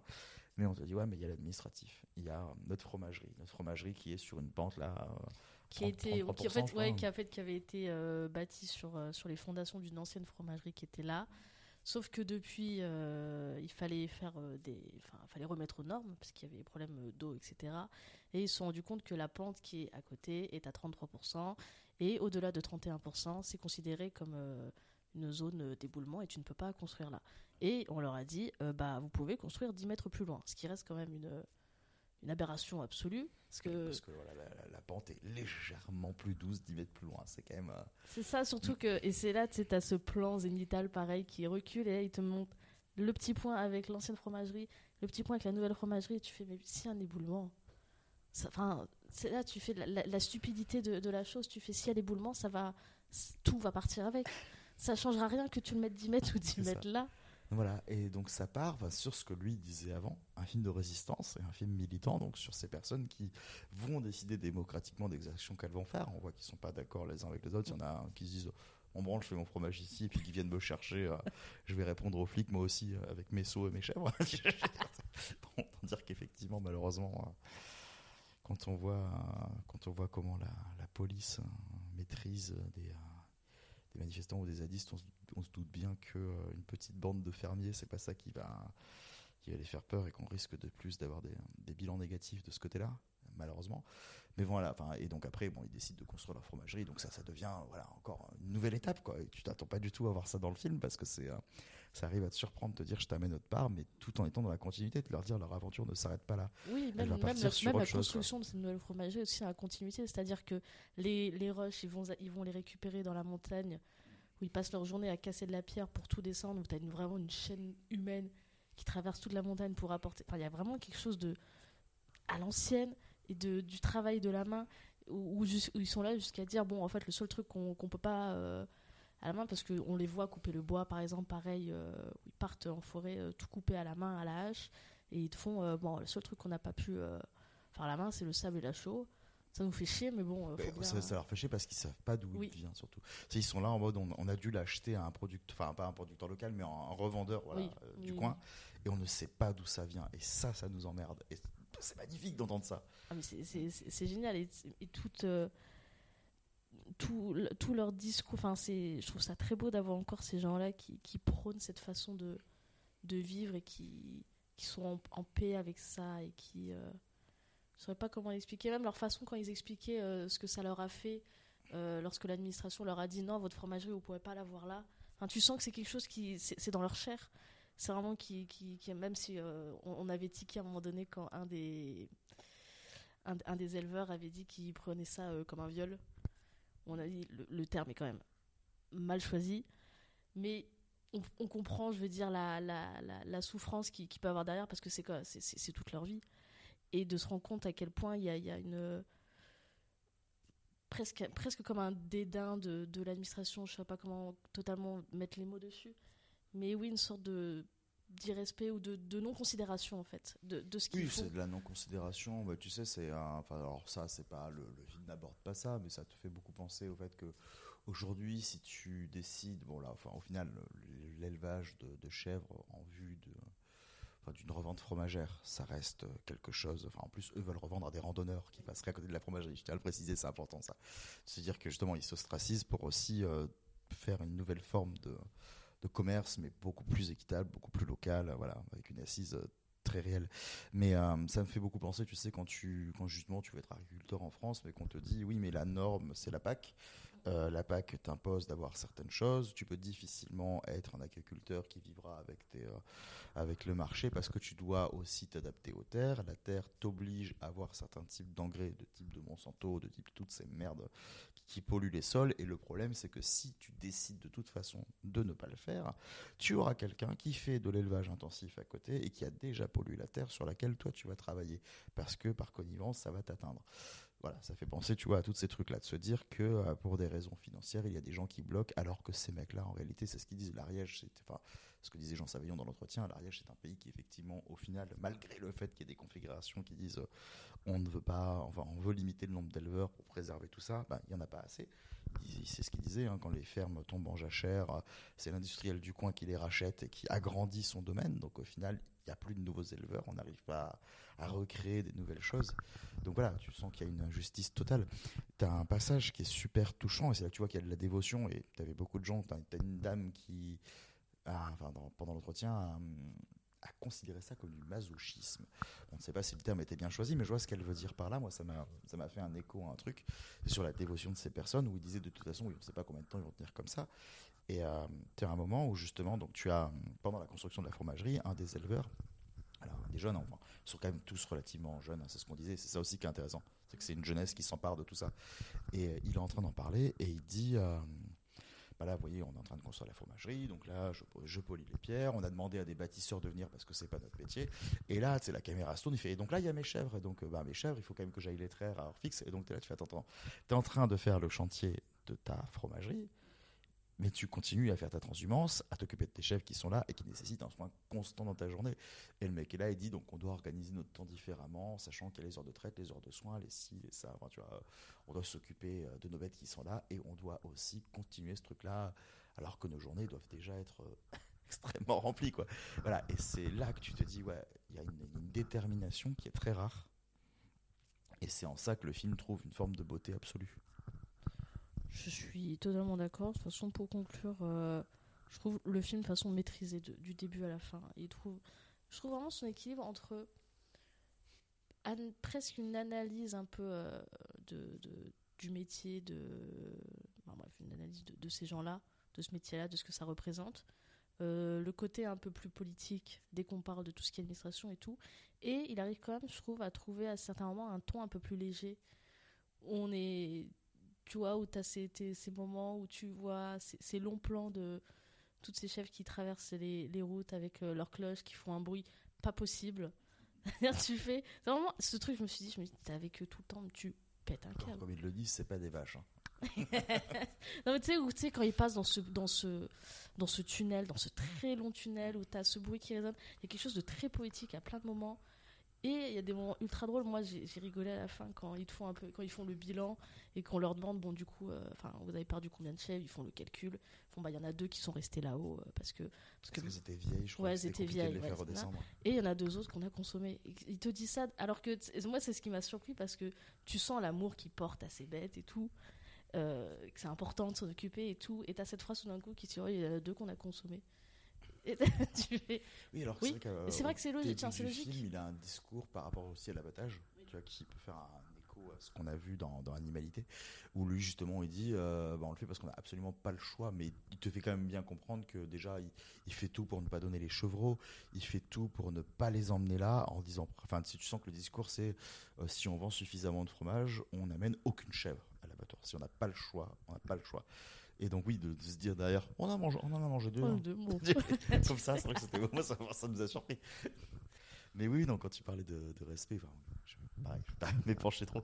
Ça me fait, enfin, tu sens aussi qu'il y a une, c'est très local, quoi. Je veux dire, euh, t'as, as ce passage où euh, elles, ils sont tous en train de sortir d'un village, donc avec euh, tout ça, tu les vois s'engager sur un chemin, et tu as deux bagnoles qui sont derrière.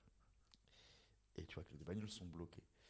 Puis tu as une petite ellipse et tu les vois dans un chemin beaucoup plus haut, dans la montagne, où là, tout à coup, ça y est, ils trouvent un coin où mettre toutes les chèvres sur le sur le bas côté pour que les voitures puissent passer. Et tu ne sais pas combien de temps il y a eu? Parce que tu, tu, ne vois plus la route que tu as vue au début, tu sais que tu es plus haut, c'est en montagne.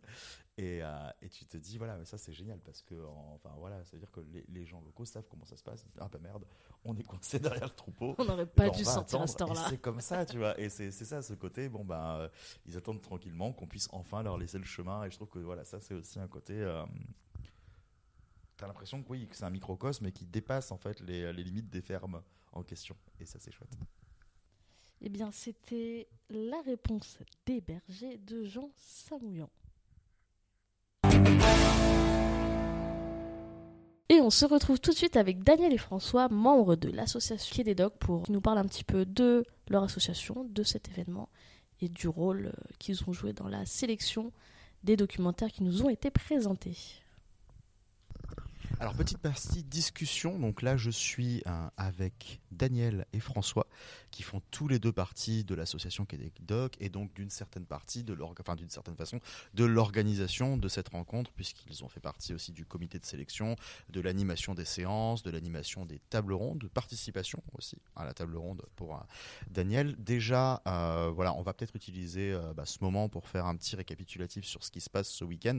Est-ce que vous pouvez là comme ça en quelques mots nous refaire un peu l'histoire historique de ce qu'est euh, Quai des Docs, quel est l'engagement euh, autour de l'association et donc ce qui a conduit à créer euh, un tel événement, donc qui sont ces rencontres documentaires dans la ville de Sète. Alors, euh, Daniel. la spécificité, c'est de projeter, comme ce, nom le dit, doc, c'est D-O-C-S, donc c'est pour doc documentaire. Et donc, on est une, association qui projette assez régulièrement bah, c'est entre tous les 15 jours et tous les mois, un film documentaire et toujours en présence du réalisateur ou de la réalisatrice, euh, de manière à débattre à la fois de la forme et du fond. Voilà. Et donc, euh, voilà, on euh, on s'est créé réellement, les premières projections, c'était en 2017, et depuis, euh, je sais pas, il y, a eu plus d'une centaine de projections comme ça qui, qui sont faites sur 7. Euh, et, on a créé. Bon, maintenant, on peut dire qu'on a un créneau dans, dans, la ville. Quoi. On, a, on est reconnu. Donc là, on en vient quelques années plus tard à créer donc cette fois-ci une forme de mini-festival sous forme de rencontre. Donc voilà, neuf réalisateurs et réalisatrices qui viennent présenter euh, leurs films, donc des films hors circuit, d'où le nom euh, de l'événement. Donc des films qui ont eu aussi une bah, difficulté de financement, d'existence, de distribution. Euh, là, donc on sait que vous faites aussi partie du comité de sélection. Donc de ce qu'on a entendu dans les tables rondes, il y a eu plus de 100 films qui ont été euh, présents, enfin qui ont été proposés euh, pour neuf retenues. Comment ça se passe? Euh, Comment est-ce qu'on sélectionne? Qu'est-ce qu'on regarde? Comment est-ce qu'on discute entre vous aussi quand vous devez faire ce genre de choix?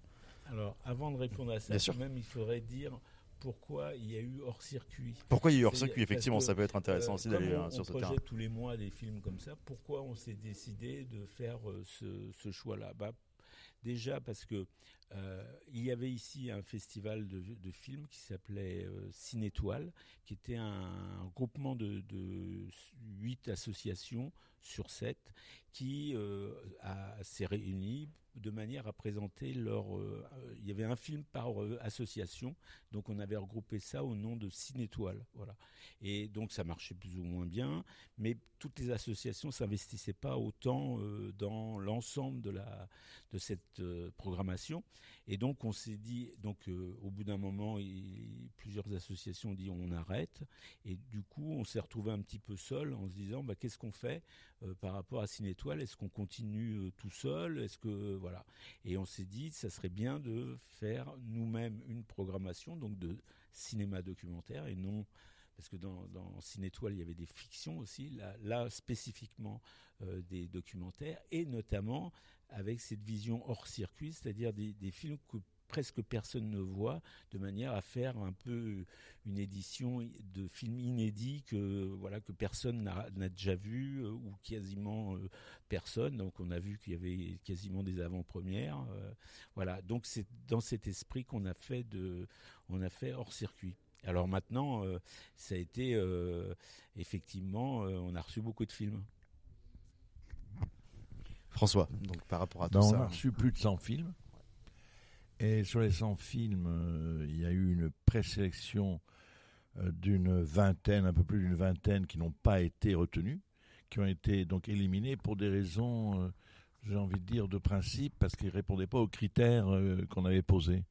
Des critères essentiellement de financement, c'est-à-dire qu'ils avaient réellement un financement télé notamment, ou des critères de date, ils étaient antérieurs aux dates qu'on avait fixées, trop vieux, et, et donc on ne les a pas vus. On les a pas regardés, on les a éliminés sur dossier en quelque sorte. Et il y avait aussi les courts-métrages qu'on n'a pas retenus. Parce qu'on avait, décidé, on avait dit d'ailleurs, on avait annoncé qu'on ne prenait que des moyens ou longs métrages. Et on s'est retrouvé donc avec, euh, je crois, 81 films à voir. Et donc, euh, Kélédoc euh, a créé un comité de sélection où on était sept, trois réalisateurs, hein, toi, Sylvain et, Dominique, et quatre béotiens, comme moi, euh, hommes, et femmes. Et donc, on s'est retrouvé à sept à regarder tous les films. On a fait l'effort de tout regarder, tous. Ça a été un très gros boulot, comme on peut l'imaginer, parce que ben, faut se taper 80 films euh, sur petit écran. Et euh, Sylvain, qui organisait cela, avait pris la garantie que ce n'était possible que si les réalisateurs s'engageaient à venir. Ça faisait partie du contrat de départ. Donc 80 films avec des réalisateurs réalisatrices qui déjà d'emblée disaient qu'ils viendraient si c'était retenu. Et donc là, on a fait trois journées de sélection euh, progressive et euh, donc à chaque fois, la première journée, on en a examiné, je crois, une quarantaine. Et on a fait trois colonnes, ceux qu'on refusait d'emblée. C'est-à-dire qu'on était d'accord pour dire non, on ne les retient pas. D'autres qui d'emblée, dont d'emblée on disait cela nous intéresse, on veut les garder. Et puis il y avait le marais entre les deux, les plus nombreux. Il faut revoir, il faut rediscuter, on ne sait pas encore si on les refuse ou si on les accepte. Ça, ça a été le premier travail, le premier jour. Le deuxième jour, deux mois plus tard, nouvelle réunion du comité de sélection, dans la même composition, en ayant vu tous les films, on en avait vu d'autres entre-temps, parce qu'on n'avait pas tout vu, d'autres qui étaient arrivés, et donc on se retrouve à nouveau avec une quarantaine de nouveaux films qu'on regarde, enfin qu'on avait vus, on discute, et là, même chose, on élimine, on choisit et on hésite. Et, euh, et on arrivait en bout de course un choix où il y en avait plus de 20 qui étaient éligibles. Et, euh, et encore quelques-uns qui étaient sur le 5 ou 6 sur lesquels on avait des doutes, sur lesquels on hésitait. On a fait une troisième réunion, la réunion définitive, où là, on n'en a retenu que 9, puis de toute façon, on ne pouvait en prendre que 9, 8 normalement, 8 longs métrages, 9 parce que là, il y a deux moyens métrages qui vont faire une seule projection.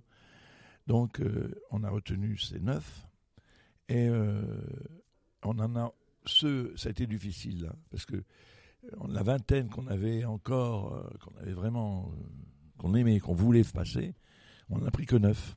Et on s'est dit à ce moment-là qu'on allait faire quelque chose, que les, 10 ou 11 ou 12 qui restaient, on les mettrait sur petit écran, avec le lien, les liens Vimeo, on les mettrait sur petit écran, au cinéma ou à la médiathèque, en libre disposition aux, à ceux qui viendraient au festival, aux festivaliers, pour qu'ils puissent regarder les autres films non retenus, euh, mais les voir quand même. On n'a pas pu le faire.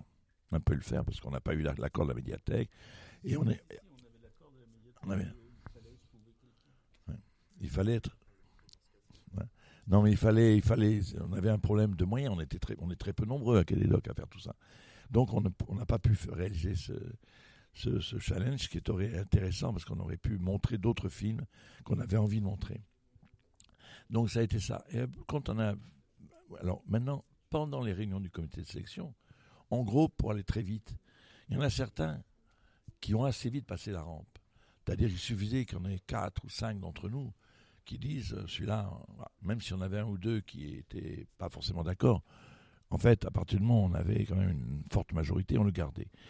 Peut-être même qu'il y en a eu qui ont fait l'unanimité, peut-être.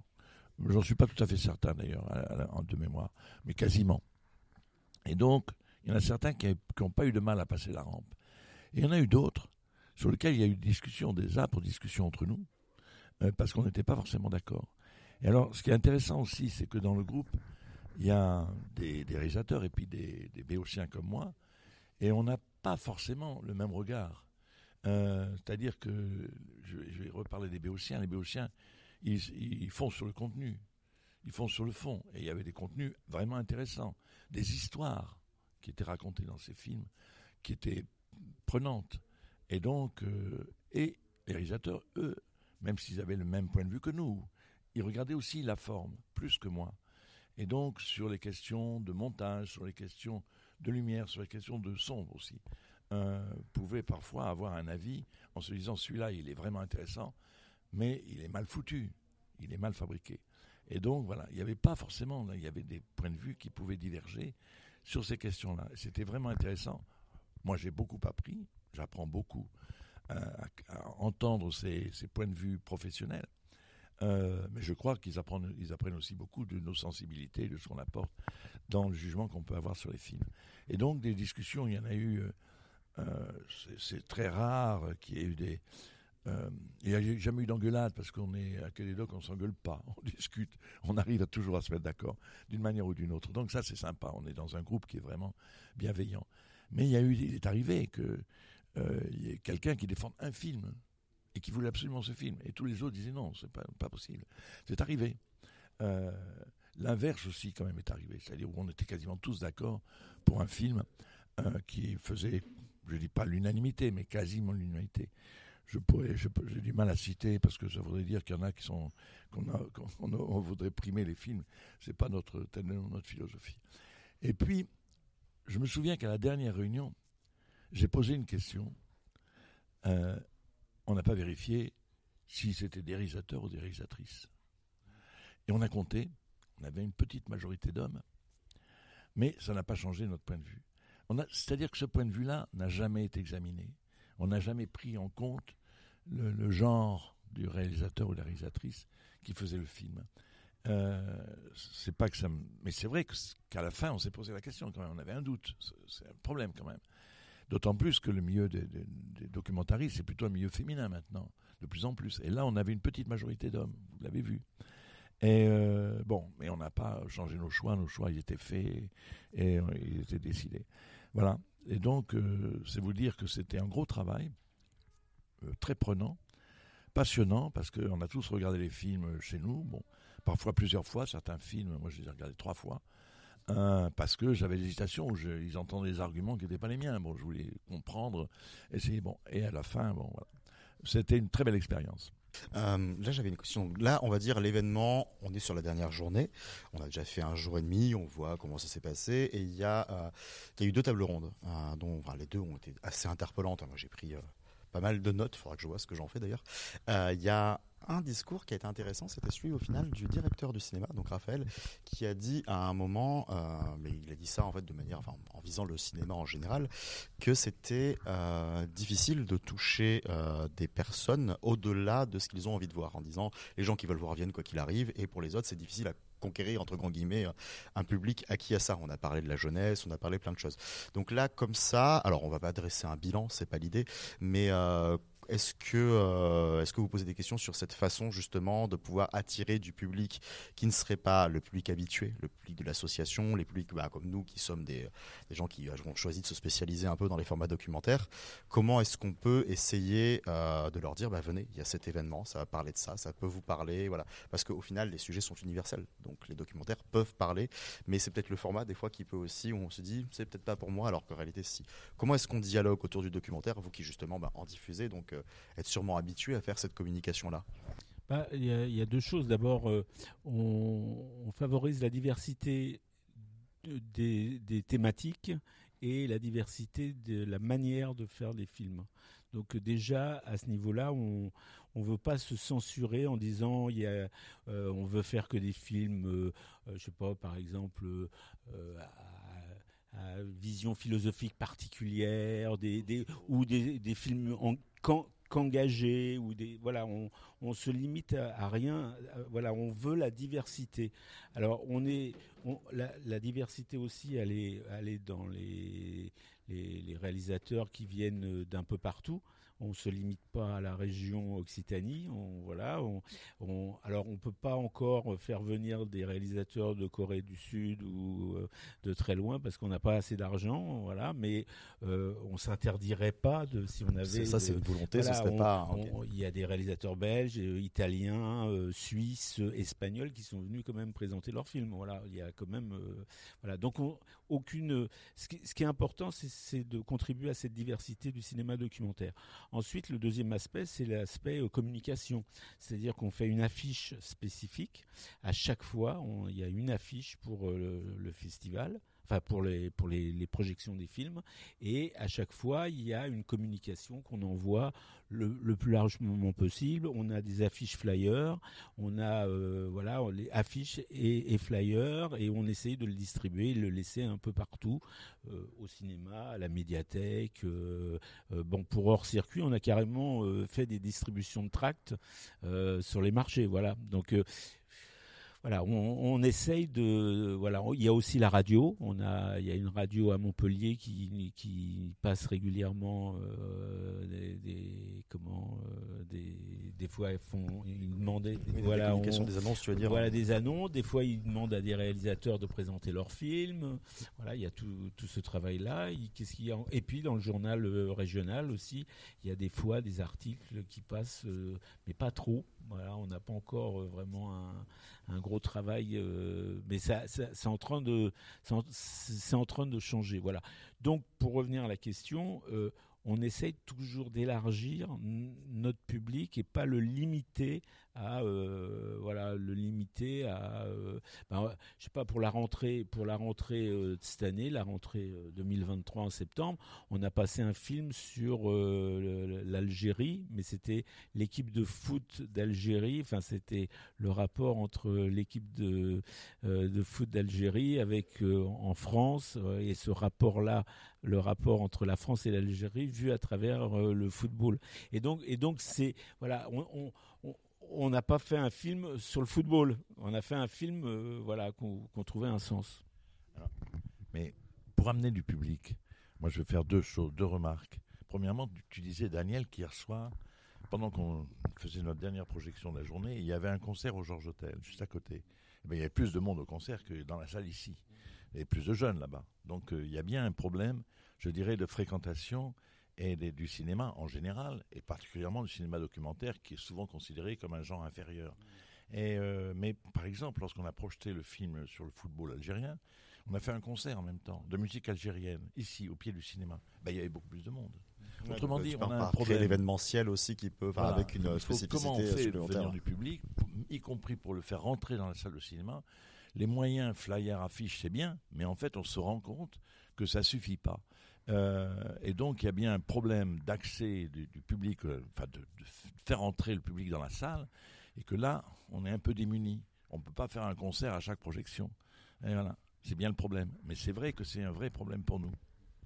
Oui, puis il y, y, a le travail, euh, les réseaux sociaux. Euh, voilà, on est on est débutants nous là-dessus. Euh, on est même mauvais. Après, sur ce point-là, ça a fonctionné d'une certaine manière. Nous, on a réussi à rentrer en communication oui. alors qu'on vient de l'autre bout du pays. Oui. Bon, enfin, voilà. Oui, Malheureusement, on est les seuls, mais je veux dire, je veux dire, il y a, mais... voilà, c'est quand même. on a entendu parler de l'événement, même voilà, avec cette distance-là, mmh. donc c'est pas c'est pas anodin. Il y a quand même euh, des voix qui se sont créées. Mais c'est difficile pour nous aussi de, de, le faire. Et puis euh, euh, avec, avec quelque chose que je voulais dire, mais j'ai oublié. Et puis alors, bon, bah, vous êtes venu de loin. Mais c'est, que le, les premières rencontres. Donc on espère bien se servir des premières rencontres comme tremplin pour des deuxièmes rencontres. Voilà. Et donc de pouvoir faire une communication meilleure sur les réseaux sociaux, dans la presse, etc. C'est fondamental. Et votre boulot là-dessus, pour nous, il est essentiel. Donc, euh, et, on, on, on, va dès demain se réunir pour prendre les leçons de ce, ces rencontres, pour les, tirer des leçons sur l'organisation, sur, tout. Quoi. Bon. Euh, parce que je pense qu'on peut s'améliorer. C'est une première avec très peu de moyens, très peu de moyens financiers, puisqu'on pas, on a utilisé les, réserves qu'on avait dans l'association, on, les a, on épuisées, on est à sec maintenant. Donc il faut qu'on trouve plus d'argent.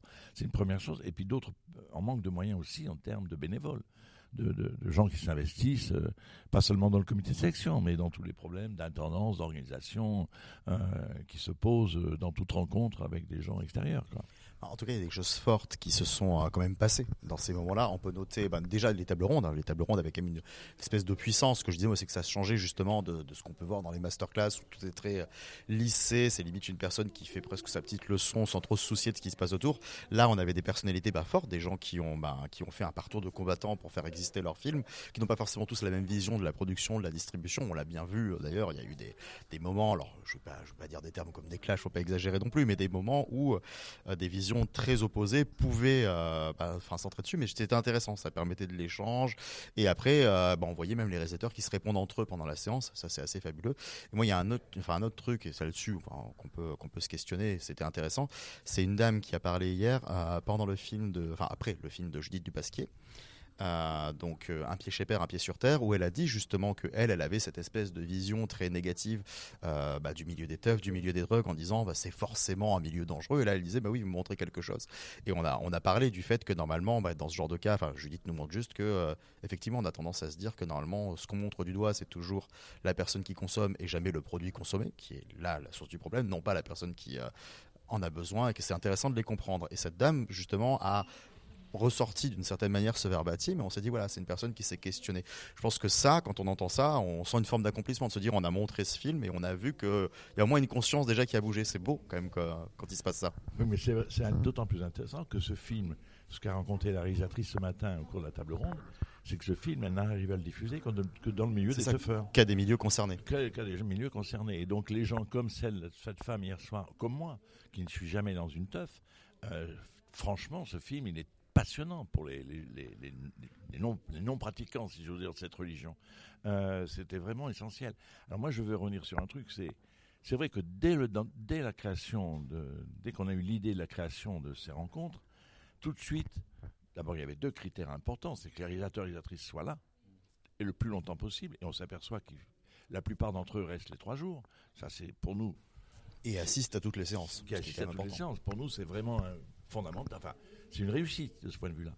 Et puis deuxième chose, c'est qu'on voulait qu'ils parlent entre eux. D'où l'idée des deux tables rondes. Alors certes, on préfère qu'autour des tables rondes, il y ait du public. Il y en avait un tout, petit peu. Mais ce n'était pas l'enjeu. L'enjeu principal, c'était que les réalisateurs entre eux échangent sur leur pratique professionnelle et qu'ils en tirent des leçons et des enseignements. Et ça, je trouve que ça a été réussi. Et d'ailleurs, à ce propos-là, ce qui est ressorti de la deuxième table ronde, c'était d'essayer de créer euh, une entraide entre euh, les différents réalisateurs. Et ça, c'est quelque chose d'assez nouveau, parce que concrètement, tous les réalisateurs sont seuls face à leur film. Et ils ont très peu de liens avec euh, avec d'autres réalisateurs à part s'ils vont dans des avant-premières ou s'ils vont voir d'autres films et donc du coup d'arriver à essayer de créer un, un, réseau d'entraide, mais même euh, simplement conseiller euh, un micro, ben, c'est positif et euh, ça aide un peu tout le oui, monde. Parce qu'on a même eu à un moment, alors c'est même pas un débordement, au final on a une, une, extension de la discussion qui est partie sur les différents moyens d'action pour faire entendre ces voix d'auteurs et d'autrices qui aimeraient faire vivre leur film. C'était passionnant d'aller là-dessus sur qu'est-ce qu'on fait. Alors c'était, on avait des, des, solutions très utopistes, mais en tout cas il y avait une volonté en tout cas d'agir et on sentait dans les regards qu'il pouvait y avoir une action commune. Et ça, c'était assez passionnant à voir. Ah bah, tout à fait. je sais pas quoi dire. je suis d'accord. je, crois qu'on est assez d'accord ouais, sur, le, sur le principe. Ah, attention, oui. non, non, c'est très, bien. Euh, qu'est-ce qu'on peut rajouter de plus euh, je sais pas, je sais que j'avais une idée, euh, mais oui, c'était aussi par rapport à la jeunesse. Donc nous, à Quai des Docks, on a un travail, euh, depuis le début de Quai des Docks, on veut travailler avec la jeunesse. Mais c'est vraiment très compliqué parce que euh, c'est à travers essentiellement les, les, établissements scolaires. Et les établissements scolaires, c'est difficile d'y aller. Et donc du coup, euh, voilà. Mais là, on a, commencé, on a commencé ce travail. On, on a passé des films à l'intérieur des des établissements et on voudrait continuer à, à faire ce travail-là. Euh, alors voilà, et puis je pense qu'il y a un vrai, il y a enfin, une des idées fortes qui est sortie aussi de cette table ronde, c'est qu'il y a un enjeu démocratique pour que, parce que un, un film documentaire, c'est un regard sur une partie du réel. Et qui force à réfléchir sur cette partie, qu'on soit d'accord ou pas d'ailleurs, avec cette, vision de regard d'auteur. Euh, voilà, on peut ne pas être d'accord, mais euh, ça nous force à, réfléchir à cette partie du réel. Et du coup, cet enjeu de, contribuer à, ce regard-là, à avoir un regard différent du regard global euh, des, grands médias en général, c'est un enjeu de, ce qu'on appelle l'éducation à l'image. Euh, voilà. Et je crois que par rapport à la jeunesse, c'est très important. Mais bon, euh, on, est que, est un petit peu des, combattants. Merci à vous deux euh, déjà bah, de nous avoir accordé un temps pour en discuter.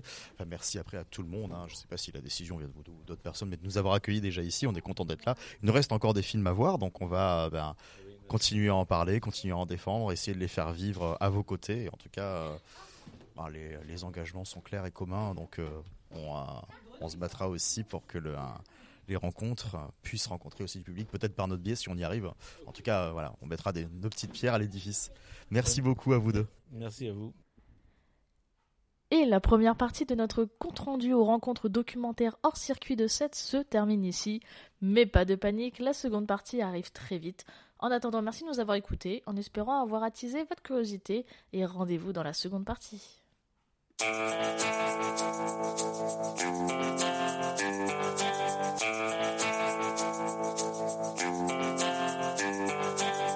Le cinéma vérité est une connerie inventée par les Français. C'est tout à fait typique de ces concepts pompeux français. Ça veut absolument rien dire.